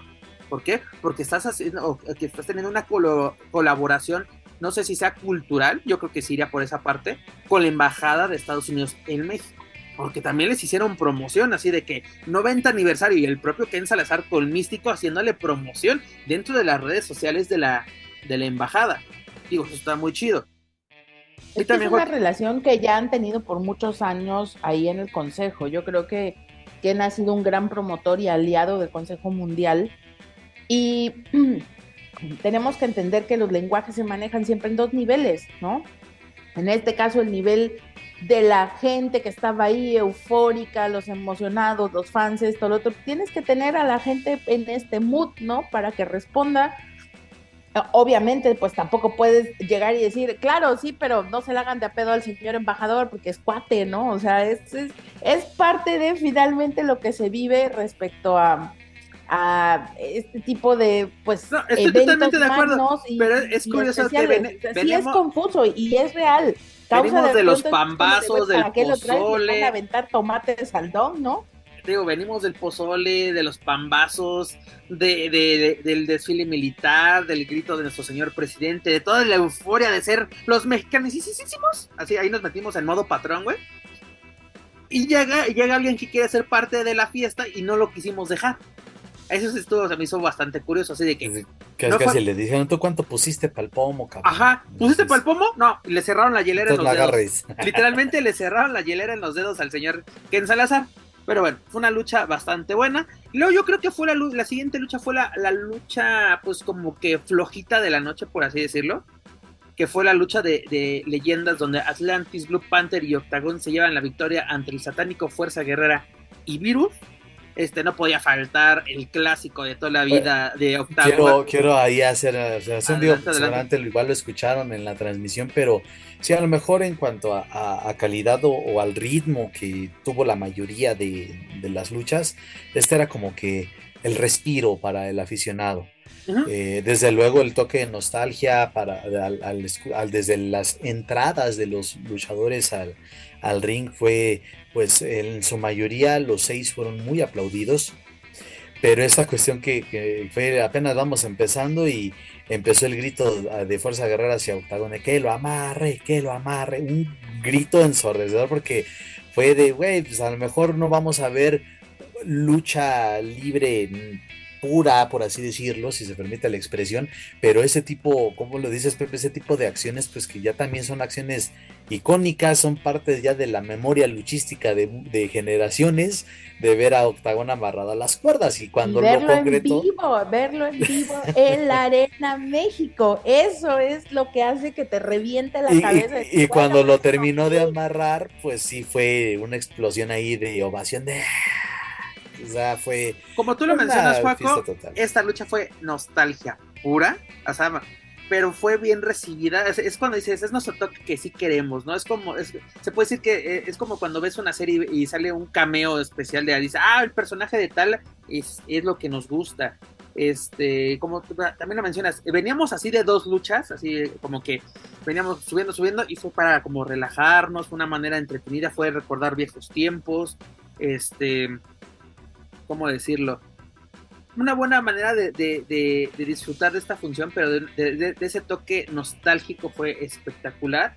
Este, te digo, no fue la, mejor lucha, pero fue una muy buena manera de disfrutar de estas grandes leyendas. Y aparte, qué chido que a Virus ya se le ponga, no, no sé si sea correcto ponérselo el toque de, leyenda, el mote de leyenda, pero qué bueno que lo pongan a la altura de estos luchadores. No, porque el pequeño gran maestro creo que se ha ganado a pulso estos, estos lugares después de tantos años, pero bueno, es una excelente manera de, reconocérselo. Pero bueno, en fin, lo que tuvimos, mis estimados, tuvimos una lucha de México contra Estados Unidos donde, sorpresivamente, la verdad, Lince Dorado y Samurai del Sol se llevan la victoria ante Titán y Soberano Junior, mis estimados. Palabras de Mickey Lee, defendiendo el orgullo mexicano a muerte ay cabrón, ¿no? Este, ¿qué onda con ese patriotismo barato? Así, pero literalmente Mickey Lee parece que fue Juan Escutia, agarró la bandera y se aventó desde el palco de transmisión, te lo juro. Así de que los dos luchadores tienen que defender el ring sagrado de la arena México. Así, cálmate, cálmate Hugo, sal de este cuerpo. Ay, ¿verdad que sí? un momento que te juro que dije, no mames, están gritando igual que Hugo, pero dije, no, Dani, ya Está gritando y ya casi se van. Oye, ¿te diste cuenta, Dani, tú, tú, que yo, tú, tú y yo que vimos la transmisión? ¿No tuvo que llegar el tío Julio como a poner orden, así como baje? Ajá, o sea, el tío Julio creo que estaba atrás o no, que estaba así en las primeras luchas. ya, llega a la mesa y es de, tranquilos, güey, así de, vamos a bajarle a estos ánimos, no somos triple A. Mira, se le recomienda, ¿verdad? De manera muy amable que dos cosas. O se echen una cogidita o se echen una chaquetita para que antes de que lleguen y agarren el micrófono, vengan serenos, muchachos, serenos. Relajados. No sé que, exacto, así de, se echan su relajado, relajado con los guapayazos, güey. Y ya después ya empiezan a hablar, porque sí llega un momento en el que es como, güey, ¿qué pedo? Le va a reventar la, o sea, le va a reventar la vena de la, de la frente, ¿qué pedo? O sea, yo entiendo que uno se emociona, pero es que también, muchachos, control, control. O sea, es que parece que, Estamos viendo al vecino cómo se desgañita y la gente que le sangran los oídos y acá ya van por el mismo camino. Pues Oye, Dani, es que parecía que el buen Mickey acaba de salir de una, clase de historia del, PRI de los 50, así de que literalmente nos traba, así iba con la bandera, o sea, no, no, no, no eh, digo, qué chingón que amemos a nuestro país, que todo, pero señores, tranquilos. Aparte también, enfrente teníamos a un México americano y a un puertorriqueño tranquilos, tampoco era así de que, pues ahora sí, hermanos latinos, en fin al cabo, ¿no? Entonces, América Latina hermandando, pues ¿dónde quedó eso? Nadie, nadie va a pisar nuestro, así, ay, güey, cálmate. ahora sí, este era Santana en el Álamo, te lo juro. Era así con la bandera, mira, aquí está con mi banderita del 15, así estaba. Mikili así estaba y se envolvió y se aventó desde, desde el palco. Pero es cuando dije, así, tranquilo, no grites, hermano. Dos, no, corras, no empujes. No empujes. Dos, los protagonistas son los enmascarados. No tú, carnal. Por eso te dije, Hugo, sal de este cuerpo pecador. Mira, quiero, entender por una parte, digo, bueno, esto es nuevo y, pero me lo imagino con esto que mencionan. También, desde luego, pues ahí, ahí debe de caber esa prudencia, ¿no? En los comentaristas o, o los narradores de cualquier deporte pero si estás ahí y el espectáculo te gusta, pues también quiero pensar y creo que es inevitable que te llegues a emocionar. Hemos visto, Pepe, en redes sociales cómo Michael Cole brinca de repente, y, pero a pesar de que este, se le nota emocionado por lo que está este, viendo y narrando, hay una moderación en, en, el tono de su voz. De verdad, los, los gritos que, llega a expresar un Michael Cole cuando antes lo hacía Jim Ross, eh, eh, este, no, no son tan... Eh, Don West, ¿te acuerdas de Don West en, en TNA? O sea, entiendo que sí debe de haber esa emoción, pero digo, son tipos ya de mucha experiencia de muchos años, pero que no se notaba o no era tan castrosa, hasta era como que, güey, lejos de molestar, te contagiaban esa, esa adrenalina, tal vez, para los que los veíamos a través de, la pantalla. Hoy en día creo que sí se ha perdido eso, o sea, se, van como gorda en tobogán para este con el micrófono y hasta de súbele cabrón para que se escucha más chingón y no, es que no, será también que aquí lo que hace falta entonces es un switcher de audio que esté justamente controlando estos altibajos de, del, de, o sea, es decir, para que el 100 de su el 100 de su potencia sea un 50 en los oídos de los demás. correcto. En teoría hay, Dani, en teoría hay. Pues, porque como es que de repente digo, y eso lo, veo con el tono de voz, obviamente el voz de Thunder Rosa cuando le hemos escuchado ahí narrando en AW, pues también Thunder se comporta en muchas ocasiones como una aficionada más y de repente se exalta y grita, pero vuelvo a lo mismo, no sé, no es, no es, no a catarra, sino es, de no mames, Thunder, pues mucha gente la, está arropando bien en esta faceta mientras se recupera de su lesión. hay un momento, perdón, hay un momento antes de que el cuerpecito este, saleroso de José Manuel Guillén fuera poseído por los gritos de, de Sabinovich, que justamente José Manuel tenía esa, esa parte en que iba llevando la narración, la va llevando, la va llevando, la va llevando, y de repente, ¡wow! Y bajaba y la va llevando, y no molesta. Pero el problema es cuando ya como que se quedan literalmente ya con la tacha explotada hasta arriba y ya no hay forma de que se bajen. Y entonces ya nada más es luego más grito y más grito y más. y la emoción está contenida arriba, arriba, arriba, como si estuvieran entachados. No digo que lo estén y no Ahorita que lo mencionas, que Manuel es drogadicto, porque para que no estén mamando, porque si le van a ir a decir el chisme, díganlo bien. Lo que estoy diciendo, estoy hablando de emociones, ¿ok? Sí, porque luego aquí uno dice una cosa y termina contando otra. Así que vayan y cuéntenlo, pero cuéntenlo bien. Oye, Dani, ahorita que lo mencionas, exactamente, tienes que modular porque mira, recordemos esta famosa narración de, Magadán cuando Místico le gana la máscara a Brad Warrior, te está transmitiendo una emoción, ¿no? De Místico gana su primera gran máscara. Y es el momento de euforia en la arena y se te está transmitiendo lo que se está viviendo. Pero aquí, con el caso de Mickey Lee, que digo, hace un buen trabajo, pero hubo dos posiciones en esta ocasión. Huguito y Jesús Iñiga. Porque todo es en inglés, mis estimados. Le está aplicando un pal driver, no sé qué así de. Güey, pues no siempre nos acostumbró. Digo, yo no tengo ningún problema. Pero es de que, güey, le hizo. Ah, bueno, también vamos a aplicar luego un rudito que luego el, buen rudo le aplicaba que, eh, que en paz descanse. De que una variante de esto, una variante de otro, porque hubo un momento que todo era variante, güey. Son variantes, pura, pura palanca y puro Pero pues tenías, tienes ahí un tipo como el señor Miguel Linares, igual de, de una trayectoria este, destacadísima y que él es de esos, esa, me atrevo a decirle esa parte elegante que te describe cómo se lleva a cabo una, una llave o algún movimiento. Este, y él es raro que, que, que llegue a hacer alguna descripción de algún movimiento en inglés. Oye, por cierto, no sé cómo lo, cómo lo mencionaron, pero esa llave, eh, digo, regresándonos al triunfo, bueno, a la lucha de, de, Esfinge con Rugido, qué buenas, qué buenas llaves. había algunas que no, la verdad no había visto y en vivo menos, pero la verdad un agasajo, ¿eh? Y unas dices, no mames, ¿de dónde están sacando eso?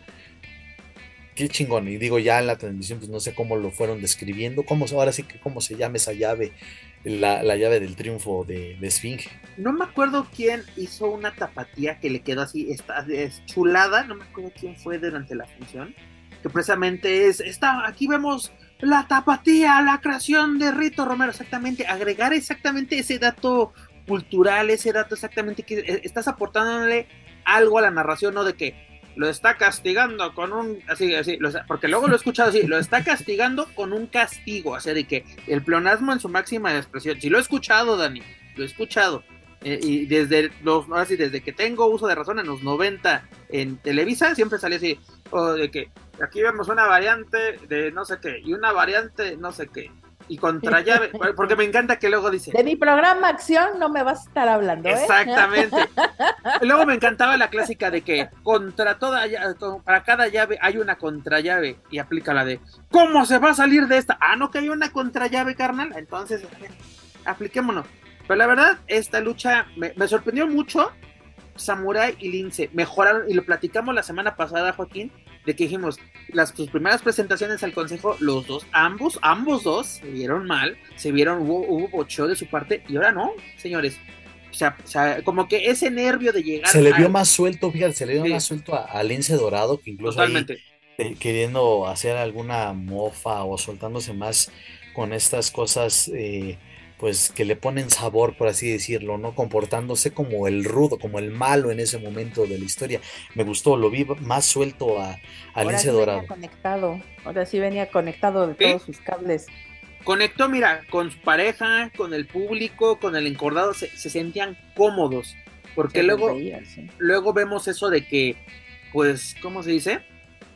Que es, es nuevo totalmente y lo, vimos en sus primeras presentaciones y Foco y yo lo señalamos de que no se veían cómodos. En el Grand Prix Samurai del Sol tuvo mucho bocho, sobre todo al subirse las cuerdas. Ahí dices, no creo que haya mucha diferencia entre un ring de, de, de WWE. La verdad, este, aquí no te estás subiendo a un ring de un mercado, que ahí sí dices, no sé ni con qué esté, cómo esté las bases, pero es un, es un ring muy bueno el de la Arena México. Pero vimos una, una buena función, una, una, una buena lucha, una buena este, pues, y de ahí yo solo me atrevería a decir, quiero un mano a mano entre Samurai y Titán. Sí. Incluso, haz, esto, un, Titán contra Samurai y Lince contra, contra Soberano. Ahí tienes unos muy buenos mano a mano. Eh, y aparte dices, cuando vamos a traer este tipo de extranjeros que aporten algo a la función, se agradece bastante. Porque, consejo, nunca se me va a olvidar tu Big Daddy Yum Yum, jamás jamás se me va a olvidar ese, ese gran error en tu historia de aniversarios. Pero era una lucha bastante entretenida. Luego que tuvimos una lucha de tercias donde Atlantis Jr., Mascadrada y Místico superaron a Rocky Romero, a TJ Perkins y a Kevin Knight. Mi azúcar de toda la vida se lleva las palmas en esta lucha y en todo lo que hace. Es el rudo, señores, que el Consejo Mundial necesita, o es el rudo moderno. Porque yo, te voy a, te lo voy a resumir en palabras vulgares. Rocky, como la trailer, hijo, así te lo digo. La verdad fue muy buena y, y todos los seis participantes de esta lucha contribuyeron de una excelente manera. Kevin Knight sacó, parece que aparte, cómo llegaron los tres a hacer la entrada de los tres. Espectacular, señores. Eso, es eso. Desde redes sociales vas calentando este pedo y lo haces parte. Porque no queremos que sea... las tortillas, gracias a Dios, para siempre. Exacto. Oye, Dani, exactamente. Puedes llegar como soy el, el gringo invasor, por así decirlo, pero no te tengo que llegar a ofender. ¿No? Porque exactamente lo vemos de ah, yo soy el Wingo malo, mira. La presencia ofende, su sola presencia ofende. Te pongo a Trump en la cara, yo soy muy malo porque te pongo a Trump. No, güey, eso no. Exactamente es de, ¿sabes dónde te voy a humillar? En el ring, güey. En el ring. Y aparte es exactamente, eh, me, encanta, eh, por ejemplo, ese como tipo pique de Tiger Perkins con, con máscara dorada, muy, muy bueno. Eh. Se hace, la antojación de manera. Lo van a hacer, es que ya te está llegando ese proceso de, de güey, traes un personaje que, que ha marcado historia, entonces vamos a mantener al personaje en el nivel que lo dejaron. O sea, de la persona que lo trae depende, cabrón. Y me lo traen a pan y, riata, a, máscara dorada. Entonces, rivales como TJ Perkins, desde luego le van a ayudar muchísimo. Ojalá también ese, ese pique también se pueda dar. Eh, aunque hubo por ahí algunos momentos que, me pareció que Paz, que como que estaba un poquito desubicado, pero después le entró bien al ritmo y al final de cuentas, pues sí terminó siendo una, una buena contienda en donde en, poca, en pocos casos lo, lo, hemos dicho, las luchas de 3 contra 3 a veces suelen ser complicadas porque no todos lucen. Esta fue una pero honorable excepción. Y luego también, y lo, vi, lo viví en aquella ocasión del Grand Prix que puedes asistir a la Arena México pero cómo tiene místico al público de la México todavía aquí, o sea, sincera, y aporta, y se crece bien cabrón. Maldita sea, por eso me desmadré mi garganta. en, los eventos especiales, luego. Pero en los eventos así, en los macros eventos del consejo, te digo, en el Grand Prix se creció muy cabrón. Y en esta ocasión, o sea, como que, ahora sí, esa, no sé si verme un poquito fan en este, en este caso, pero como que se contagiaron de lo que estaban viviendo en ese momento los luchadores. Porque tú luego puedes ver que, ya ves que luego dicen, no importa que luchemos ante una, 10 o 20 mil personas, tenemos que dar la lucha de nuestra vida. Y lo hemos visto que luego salen así de que, ah, son 10 personas, ya, pues a cumplir. No, aquí es de, güey, esto está a tope. La Arena México, a tope, señores, a tope. La verdad, fue una fiesta total y ese tipo de luchas son las que dices, mira, aplaudo, señores, la verdad, estuvo muy, muy chingón. Yo creo que esta y la de las chavas fueron las luchas de la, de la noche. Aunque bueno, vámonos al plato fuerte, al plato estelar. Adelante, Dani. Pregunta: ¿es alguna de las luchas que vimos candidata a lucha del año? Yo, las, yo creo que la que acabamos de comentar lo pondría en lo mejor del consejo. Incluso también la de las chavas entra en lo mejor. La femenil yo sí me atrevería a ponerla como luchas del año pues ya también ahí podríamos entrar en otro debate de, hacerlo global o, dividir las mejores luchas femeniles, las mejores luchas de hombres, no sé. Pero sí la pongo como de, lo más destacado porque en la división femenil, si no es Consejo Mundial, afuera no tenemos, la verdad, no hay, no hay nada en la división femenil afuera. No, la única lucha que creo que tengo en este momento fresca, entre comillas, es la de talla contra quién sabe quién. cediendo el cinturón de reina de reinas. Ah, contra quién sabe quién. Ajá. Híjole, pues esa como que, bueno, pues de lo bueno poco, mija, porque pues, vuelvo a lo mismo. No, no, no, y la de la de la Copa, la World Cup. Ah, de la World Cup. La, ah, la femenil. Eh, esa creo que también podría ser una gran lucha. pero, pero, o sea, eh, podemos decir, estuvieron así, fue, es de fuera a fuera. Porque te digas a que en Grupo Internacional Revolución o en algún otro terreno independiente, no. Ah, bueno, Grupo Internacional Revolución acaban de subir al señor José Mares, por favor. estamos hablando? Así debajo hemos caído. En fin, continuamos. En fin, pues bueno, señores, que tuvimos como platos fuertes. Primero tuvimos una lucha eh, relevos suicidas, donde Ángel de Oro y Volador Junior vencieron a Averno y a Último Guerrero. Problemas en el paraíso con Averno y del luchador de otro nivel, pues no se pudo, no pudieron ganarse ese honor de disputar sus cabelleras, que esta lucha así como que dice, eh", pero creo que no estuvo mal y aparte, dramatismo puro, señores. Volador Junior se convirtió en el Beckenbauer de la lucha libre a luchar con el hombro dislocado. Cuando uh, se ve el momento claro, era, bueno, no sé si Joaquín lo pudo ver eh, así con, en, la arena, pero en la transmisión dijimos, aquí ya se, ya se jodió ya pues, volador, ya no, así el brazo ya le está colgando. Rápidamente se le atiende y él no. Sonó la canción de tin tin tin tin, ya. en fin. En fin. Y ese, y lo que me, me, impresionó es de a ver un parchecito y órale, vámonos, señores. Lances así literalmente sin un hombro, señores. La verdad, me gustó esta lucha de, apuestas. Por un momento sí pensé que Ángel de Oro iba a dar la, la, campanada. Yo dije, no, Manuel Extremo, que aparte se llevó los reflectores, señores, lo enfocaban. Manuel ¿eh? merece mención aparte en este aniversario. Sí, no, no, no, no, no. Extasiado. Yo le, estaba mandando un mensaje de, oye, padrino, te estoy viendo más que a los luchadores. Esos pelos que le salieron en la mano no fueron de Oquis. no, incluso fue, se, lo, se le dedicaron la, la, la, lucha fue dedicada al señor. Dice que se va a pegar esos pelos de bigote. Se los va Oreja y rabo le dedicaron. Oreja y rabo, señores. Pero ahora, yo creo que de lucha de caballeras no vea una buena lucha como fue esta, señores. Aparte, ese, ese dramatismo, porque luego tenemos que tener dramatismo, ¿no? Como el que vivimos hace ya algunos ayeres entre, entre Villano Quinto y Blue Panther, ¿no? El, la descalabrada de, del señor Raimundo. Le dan esos toques especiales a esta lucha que, que ya sabes de que, ay, señores, si ya sabemos cómo está, todo es predecible, bla, bla, bla, bla, bla, bla. Lo que queremos es ver la ejecución, señores. Y qué buena ejecución tuvo el Consejo Mundial. con todo y una lesión que luego el consejo nos confirmó de que sí, señores, el señor está lesionado y estará fuera de actividad Pero por todavía algunos luchó el domingo, Pep. Todavía luchó el domingo. Porque fue donde se remató, porque el mensaje fue el lunes en la Ah. mañana, así de, ¿qué crees, Sí, señores?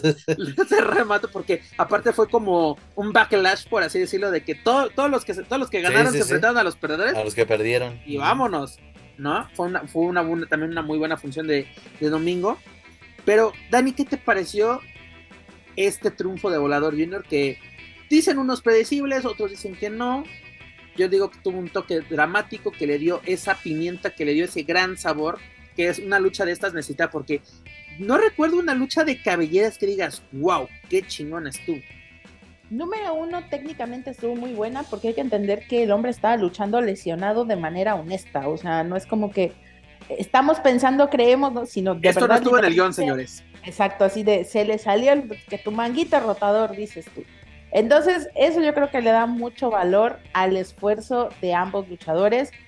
Eh, la otra parte es que Volador la tiene difícil porque Volador es el Robocop del Consejo Mundial de Lucha Libre. Todo lo hace bien, todo es chingón, todo es bonito, todo está poca madre, al güey no le duele nada. Y de pronto ver a alguien luchando con una lesión es regresarlo un poco a este plano terrenal en el que creo que Volador, si lo hace bien, puede reconectar como un gran querido de la afición, que quizá en algún momento esta frialdad o lejanía con el público lo puso en un pedestal inalcanzable, mamador, también por decirlo de alguna manera, y creo que el humanizar a su personaje o a la persona desde este punto, el decir, y a pesar de estar lesionado, siguió luchando, y a pesar de estar lesionado, se dio con todo, se brindó con todo, creo que también no solo habla de la calidad, porque esa la sabemos que la tiene, sino de su calidez humana y del decir, yo voy a la lucha hasta la muerte, hasta que se acabe, hasta el punto final, y creo que esas notas de, humanizar a un ídolo, es difícil, es difícil que la gente se reconecte con él desde el lado humano, es difícil, pero creo que está en un buen camino para recobrar la afición desde ese lado. Y aparte demostrándolo de que por qué es uno de los ídolos del Consejo Mundial, lo que hemos dicho, ¿no? Como que le falta luego esa conexión humana con el público. Yo creo que aquí la tuvieron. Porque también Volador, recordemos de que sí es un chingón, pero se, se envuelve también en su bandera de yo me quedé con los niños, yo los saqué adelante con mis tres trabajos. Y ok, qué chingón. Pero bueno, lo hizo muy bien. El, el verdadero ganador de esta lucha no fue Volador Junior, no fue el público de la Arena México, fue el inútil de Manuel Extremo, señores. Se llevó la cabellera de Ángel de Oro. Yo sé que tiene muchos, mucho- mucha Esas colección. lágrimas no eran de, eran de tristeza, ni tampoco lágrimas. Ah, caray. Dije- le dijo, no te preocupes, este, saliendo nos vamos al comedor de los milagros, pero no a comer, no te Le preocupes. hicieron el milagrito, dices sí. tú. Señores, el verdadero y único ganador del 90 aniversario, el inútil de Manuel Extremo. Un El aplauso para él. milagro de la lucha libre. Le costó cada cena, cada desayuno, cada taloneada, pero se lo ganó. Se lo ganó, dedica así. Como dijimos, Dani, oreja y rabo para el Oreja y rabo, partiendo plaza. partiendo plaza. Pero señores, ¿qué tuvimos de plato y fuerte? Pues nada más y nada menos que la victoria de Templario sobre Dragón Rojo Junior. La primera, pues, gran conquista de este luchador.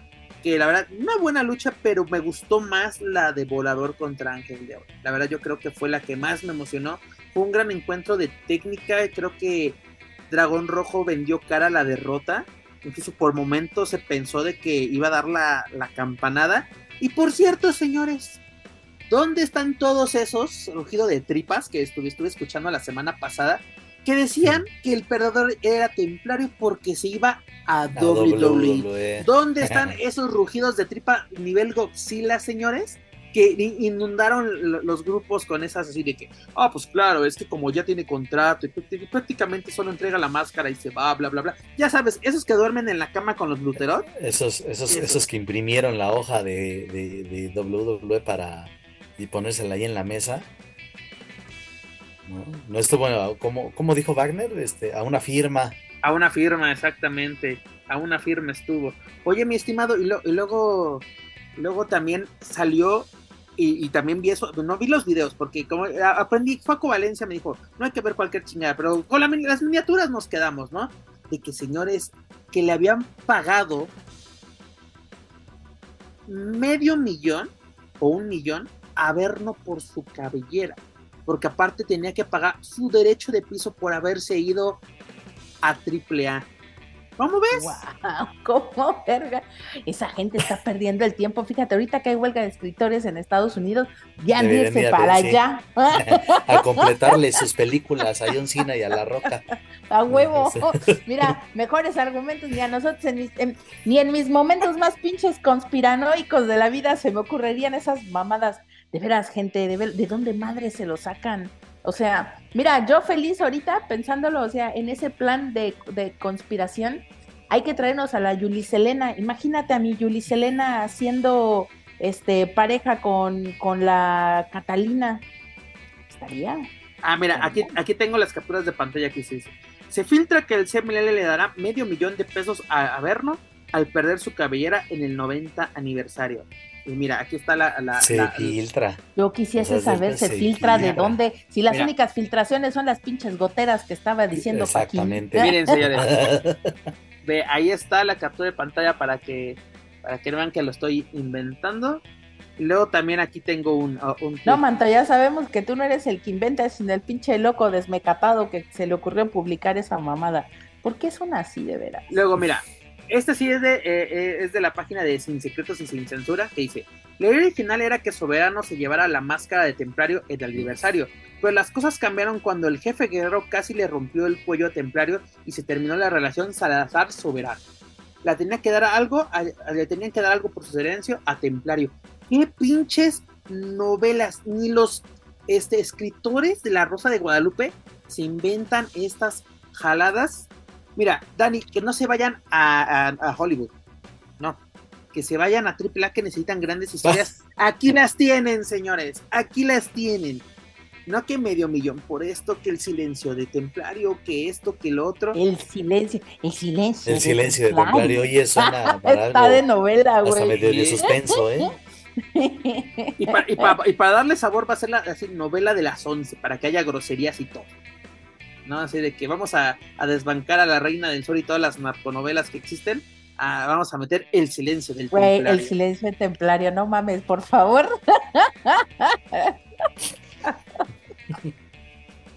Ay, Dios mío, no, no, no, no, no.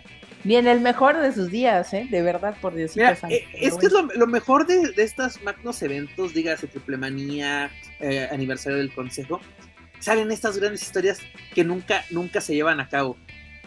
O sea, es de todos los chismes y todo.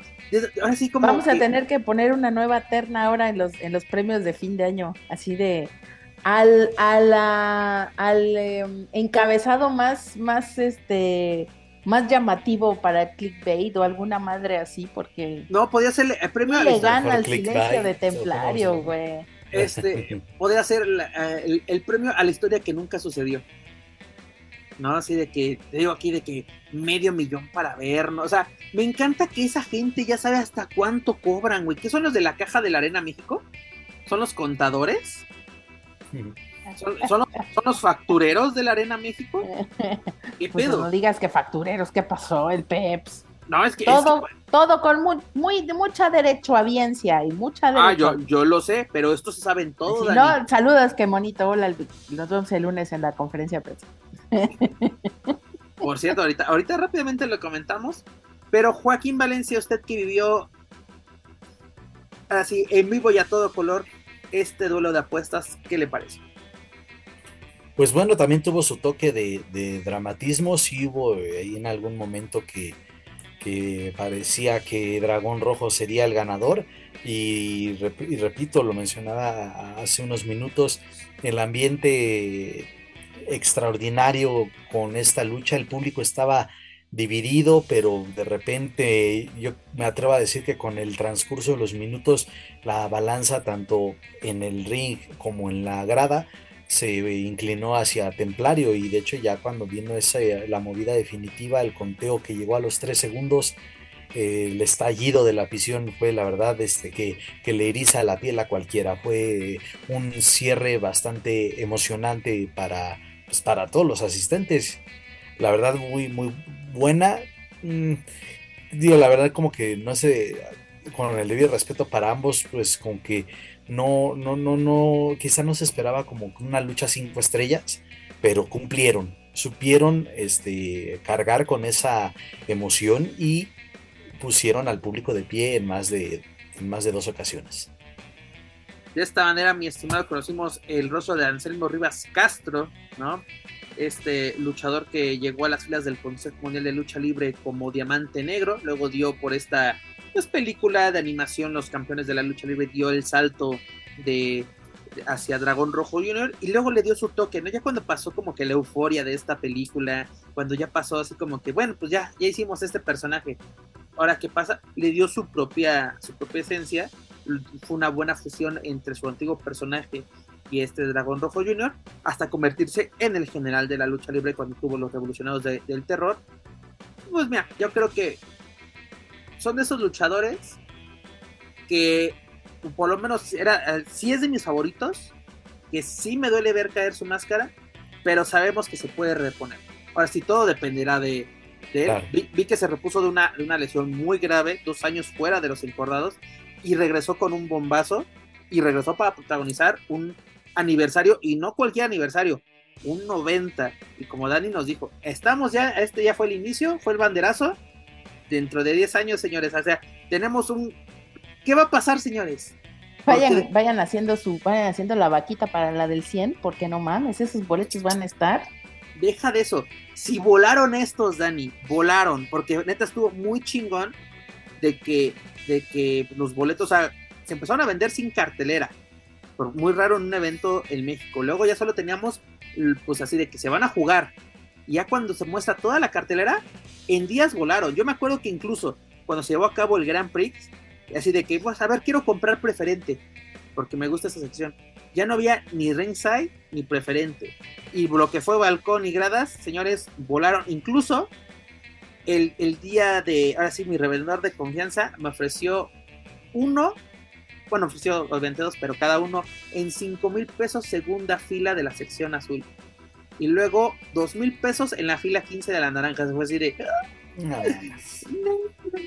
mejor, desde casita. mejor desde, desde casita. Por eso hay que estar a las divas, señores. Y yo creo que tenerle fe a estos eventos cuando se ponen en venta desde un principio, pues ahora sí es, es un salto de un salto de fe con estos eventos. Mira, no decepcionó. Yo creo que fue una buena lucha de apuestas. Este dragón rojo vendió cara a su derrota. Y también se me olvidó comentar una cosa de volador.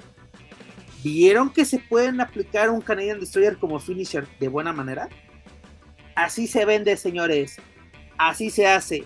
No de que la primer pinche lucha, primer movimiento en Anacualpan, Canadian Destroyer y ya le chingué la lucha o el evento a todos los demás. Porque ya un finisher lo convierto en, un movimiento de rutina. Señores, así se hace. Así es. Ahora sí, eh, nos dieron una, una, pues no decirlo así, cátedra, pero por lo menos una muestra de cómo se hace un magno evento de principio a fin equilibrado para todos los gustos y sabores. La verdad, a mí me gustó mucho, mucho este evento. Señor Herrerías, ¿qué calificación le pone al 90 aniversario del Consejo? Al Chile, mira, te voy a decir una, dos cositas nomás de la, antes de dar mi bonita y fina opinión sobre el, sobre el evento en general. Estaba yo, la gente, porque mamadora como es, estaba yo definiéndome si entre Oscar Burgos o el Wherever Tomorrow, pero la verdad es que le ganó el Wherever. O sea, el Wherever es muy chistoso todos los memes que le hicieron al, perdedor guion ganador de, de eh, la máscara que cayó. Y la otra parte es que, por favor, Dios, soy yo otra vez. no quiero que sea el terrible 2.0. Por favor, denle algo más. Aunque dice, dice Magnus que por qué se lo van a dar, que se lo gane. Pues yo creo que ya se lo ganó. Ya se lo ganó, güey. Ya se lo ganó. Yo creo que el hecho de perder una máscara y, de, más bien de apostar la máscara y de haber salido con esta, pues eh, no de manera eh, victoriosa, yo creo que me encantaría verlo como un gran rudo. Esas facciones, es que esta persona, estoy hablando específicamente de Anselmo, creo que ese sí es su nombre, tiene unos rasgos físicos muy característicos que puedes llevarlo a los dos extremos. Tiene una cara, voy a decirlo, sí, pero por favor entiendan el contexto en el cual lo estoy hablando. Tiene una cara tan fea que es bonita. es decir, puedes hacerle un rudo carismático con los niños porque tiene esta cara, tiene este ángel que puede funcionar con los niños, como un rudote malote, pero que en realidad es encantador. O lo haces un pinche tirano maldito de aquellos grandes luchadores malvados. Sería la primera opción porque de eso fue, se basó precisamente porque pese de que en la película era un bonachón, un justiciero de la lucha libre, aquí teníamos un buen rudo, incluso era la enemistad con Mitlán, ganándole la cabellera, y tuvo esa conexión con los niños que tú mencionas. Retomarla, pero de manera llevarla así de que. quitarle la cara, puedes ponerle algunos, jugar con sus facciones, también de pronto me dio un aire al bárbaro cavernario. Yo dije, mm, podría salir algo bien interesante de esos como pareja. Yo creo que hay, creo que esta es una gran oportunidad para él. Este es el camino que esperamos que todos los enmascarados recorran en algún momento en su carrera al, grado de llegar y exponer la máscara y que es esta vida después de ser enmascarado. Le auguramos lo mejor, está en una gran condición física, creo que está en su punto como luchador, ojalá vengan estas oportunidades y hay que ver qué es lo que, lo que sigue para él ahora, ¿no? no que no quede simplemente como un, eh, una caída de máscara en un aniversario. Mira, como tú le mencionas, Dani, que Magnus dice, ¿no? De que se lo gane. Sí se lo ganó porque muestra de ello es, Volador Junior fue quien cayó en el 80 aniversario. Volador es toda una realidad del Consejo Mundial, un gran proyecto no solo un icono de la empresa, sino yo creo que de la lucha libre en general y también internacional. También vemos el caso de, por ejemplo, Rey Cometa vio caer su máscara y hoy en día el puesto que tiene la empresa creo que es muy bueno, en siendo parte de los etapasueños. Porque luego también pasa que tenemos a ganadores que se pierden. Precisamente tenemos Puma King, gana la máscara de Rey Cometa. ¿Dónde está Puma King? ¿No? Anda buscando, anda, anda buscando los cinturones en casa de Fénix, el cinturón crucero. Sigue esperando, esperando esa, esa oportunidad. Pero, Dani, entonces, calificación de así de, del 1 al 10. Sí, te ha estado poniendo tu 9. La verdad es que tenía mucho tiempo que no me emocionaba una salida. Y sí lo voy a decir, esta salida de los sheriffs la calentaron también en las redes que la neta yo me quedé así de, ¡ah! ¡Qué dignidad, qué maravilla, qué bonito, qué equipos, qué esto, qué lo. O sea, realmente el, espectáculo fue digno de un 90 aniversario. Bravo, Rocky, bravo. Lo que sea que estés comiendo, no lo dejes de comer, cabrón. Joaquín Valencia, usted que lo vivió en carne propia. Igual coincido que este un 9, un 9 para, para esta función. Y pues ya también se ha dicho desde hace ya varios, varios meses que el ritmo que lleva el Consejo Mundial, tanto en sus shows semanales como en sus eventos especiales o eventos magnos, es este, la verdad de con, un buen nivel. Tiene desde luego marcados eh, cómo suben en la calidad, hay veces que bajan, pero no bajan de una media, ¿no? O sea, este, hoy podemos decir este fue un 9, quizá el próximo llega a ser igual. Es, es, difícil, y más con el momento que vive la mayoría del roster, es difícil ver un evento que no, que no deja un buen sabor de boca en los aficionados.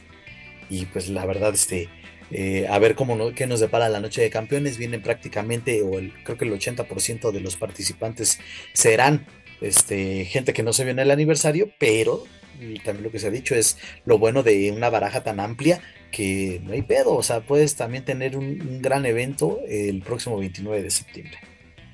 Es correcto, mi estimado.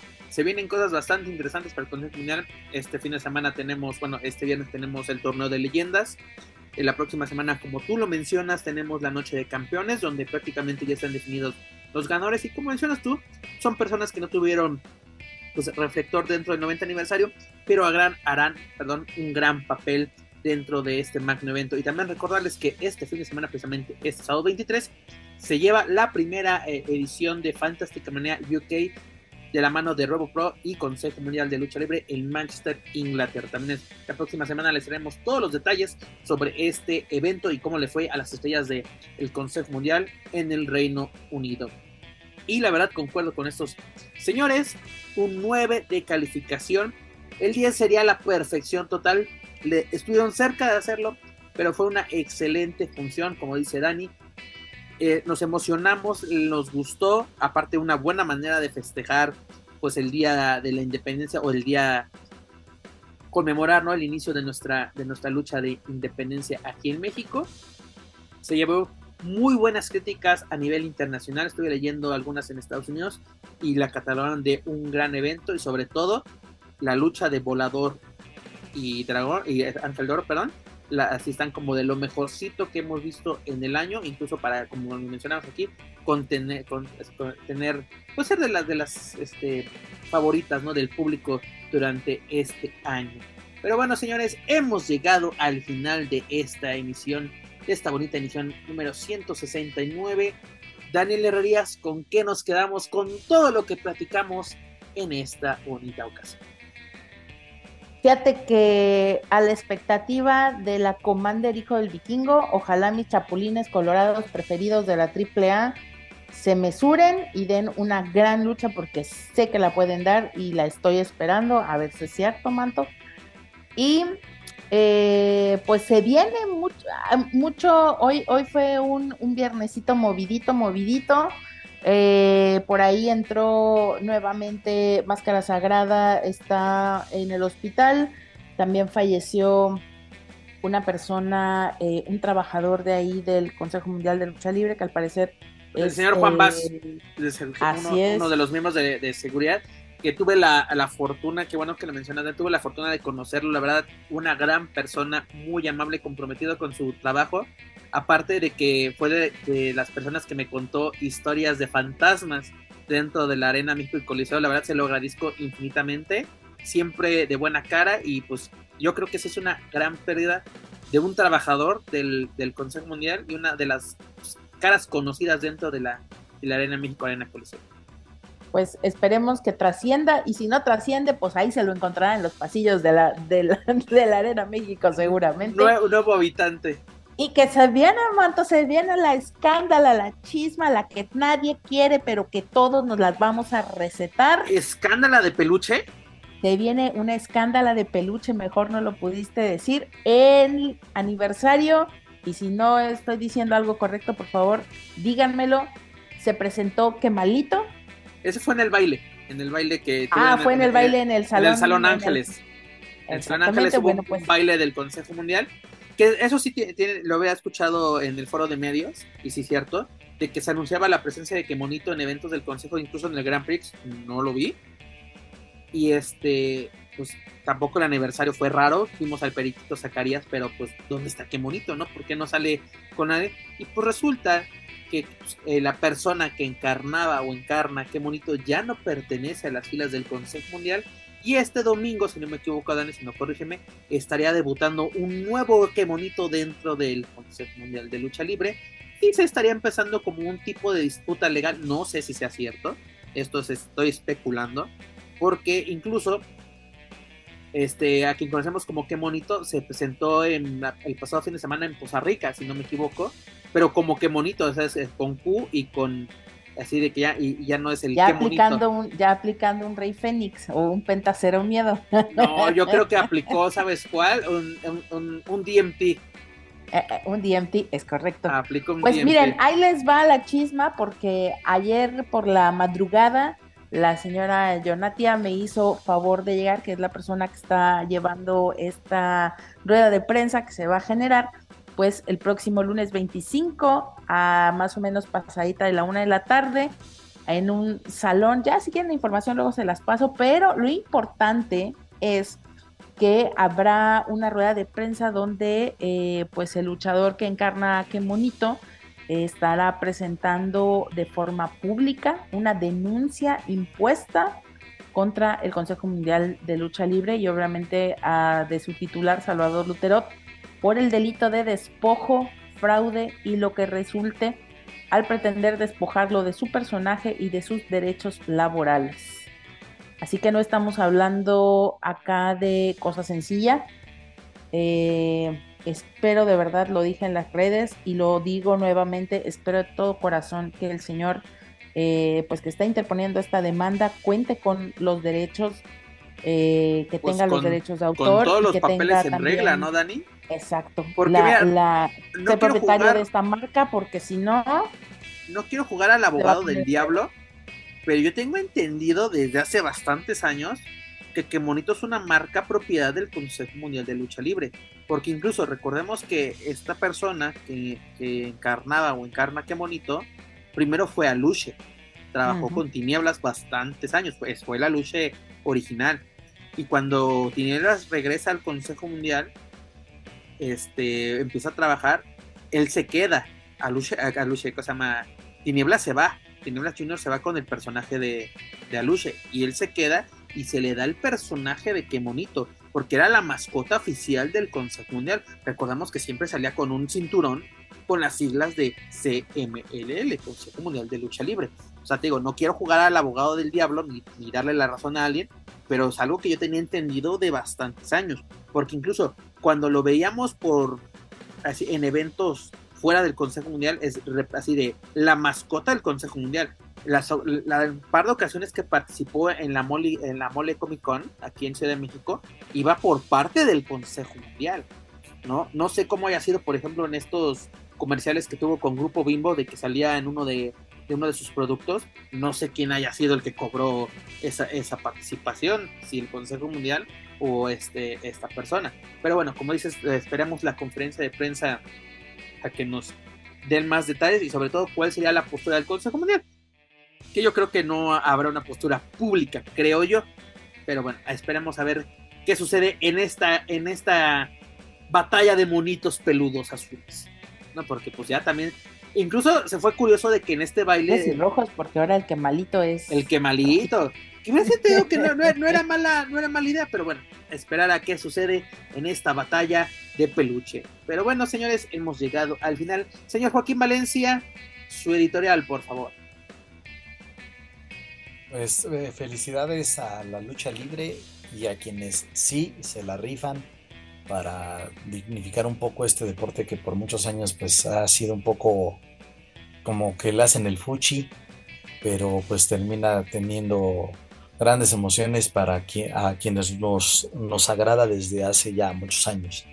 Y bueno, la recomendación de la semana, pues ya está en Netflix este documental de Wrestlers, ya se estrenó la película de Casandro, entonces, este, digo, para el fin de semana, este, que la gente ahí se, se un clavado ahí a las plataformas de, de streaming correspondientes y pues yo creo que pues hasta nos los llevamos de tarea, ¿no? Para ver si se puede platicar un poco al respecto. Exactamente, qué bueno que lo comentas Joaquín Valencia, este, tanto esta producción de Netflix, este, y sobre todo la de Amazon Prime, que es la de Cassandro. Yo tenía la esperanza que la, que estuviera en proyección en la Cineteca, pero desgraciadamente no va a ser así. Así que pues la tendré que ver en casita, este, cómodamente. Y bueno, si ya luego se da la, la ocasión, porque luego sí pasa de que películas que salen para plataformas, luego sí las ponen en, la Cineteca Nacional aquí en Ciudad de México. Y pues bueno, nos llevaremos esa tarea, como tú mencionas, Joaquín Valencia, para comentarla la próxima semana. Son las, pues, las producciones que llegan a estas plataformas de, streaming. Y sobre todo, pues algo pues, interesante que es la, de Casandra, ¿no? Que tuvo mucho revuelo, que incluso aquí en México yo creo que hay gente o amigos escuchas que ya, ya la vieron, se estrenó primero que en Estados Unidos, un día antes, pero pues, un día antes, un día un día es un día, porque me ha pasado, por ejemplo, con películas, saber de películas de los Avengers o de Star Wars, que gente de California se va a Tijuana a verlas porque aquí se estrenan en jueves y luego se estrenan hasta allá hasta los... y mira, la ventaja es que, bueno, estas películas pues no son tan... Esta película al menos no se ha inundado, o al menos no he visto spoilers y eso lo agradezco. ¿Se agradece? Eh, afortunada, afortunada o desafortunadamente, lo único de lo que se han surtido algunos medios de espectáculos es hablar del beso de Gal García con Bad Bunny. Imagínate, o sea, nada más. Pues bueno, señor, ¿qué, te, qué, te, ¿qué podemos esperar luego, sinceramente, de la prensa rosa, por así, por así llamarla de una manera bonita? Pero bueno, señores, hemos llegado al final de esta bonita emisión. Pero antes de retirarnos, les recuerdo que pueden encontrar todo nuestro material a través de su plataforma de podcast favorita. Por favor, suscríbanse, clasifíquenos, pero sobre todo compártanos a través de sus redes sociales para así poder llegar a más aficionados a la lucha libre, tanto en México como a otros países de habla hispana. Gracias a ustedes nos encontramos en lo más escuchado a lo que lucha libre y o wrestling se refiere en Apple Podcast.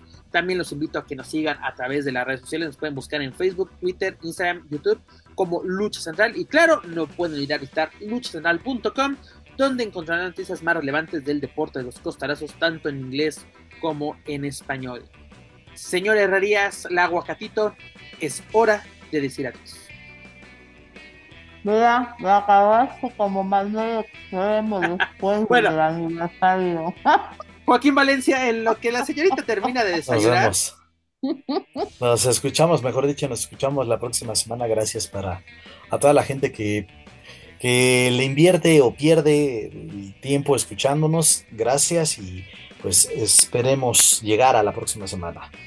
Es correcto. Esperemos que la vida, el universo, Dios y el señor Kevin Kringlock nos permitan regresar la próxima semana con todos ustedes. Señora Herrerías, ¿ya termina de desayunar? Ahora sí, ya, mira, como lo dije ya, ya pasó. pues nos vemos la próxima semana. Vamos a ver qué se acumula en esta semana. Vale, traigo mucho chisme. Se va a poner bueno el desmadre, es lo único que les digo. Oye, Dani, eh, pero aquí no aplicaste un Phil Barrera, ¿eh? Déjame decirte que aquí no, fue, no aplicaste un Phil Barrera. No, no, no, aquí estaba yo recreando a Manuel Extremo dos horas después de haber terminado la función. Ah, muy, muy fiel recreación, señorita, muy fiel con, recreación. Con todo y las galletas de, con todo y las emperador de nuez. Es correcto. Y una, y una promoción de latones. Señores, es un gusto y un placer haber compartido una semana, una semana más con todos ustedes. Gracias a todos ustedes que nos escucharon, aprovecharon o desperdiciaron su tiempo con nosotros, pero muchas gracias por hacerlo. Y si se raspó algún mueble en el proceso, pues fue sin querer, señores. La verdad, muchas, muchas gracias por ser parte de este proyecto. Nuevamente, felicidades al Consejo Mundial de Lucha Libre, no solamente por su 90 aniversario, sino por darnos una gran, gran función. Esperamos que le vaya de lujo en el Reino Unido con, con Fantástica Manía pues esperamos una buena función por parte de AAA en el Juan de la Barrera y esperamos a ver qué sorpresas nos preparan los mexicanos en el extranjero, tanto en WWE como AW. Pero señores, muchas, muchas gracias. Pero bueno, eso es todo por nuestra parte. Yo soy Pep Carrera y desde México me despido de todos ustedes. Nos escuchamos en la próxima emisión de Lucha Central Weekly en español. Hasta la próxima.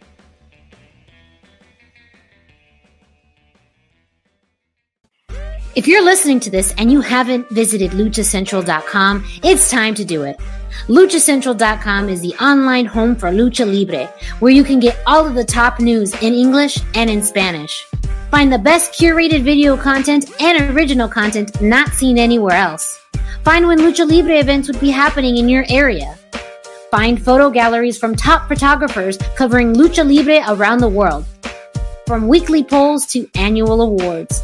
Seen and read by top executives in all of the major Lucha Libre promotions across the globe. And on top of that, it's free. LuchaCentral.com, your centralized place for all things Lucha Libre.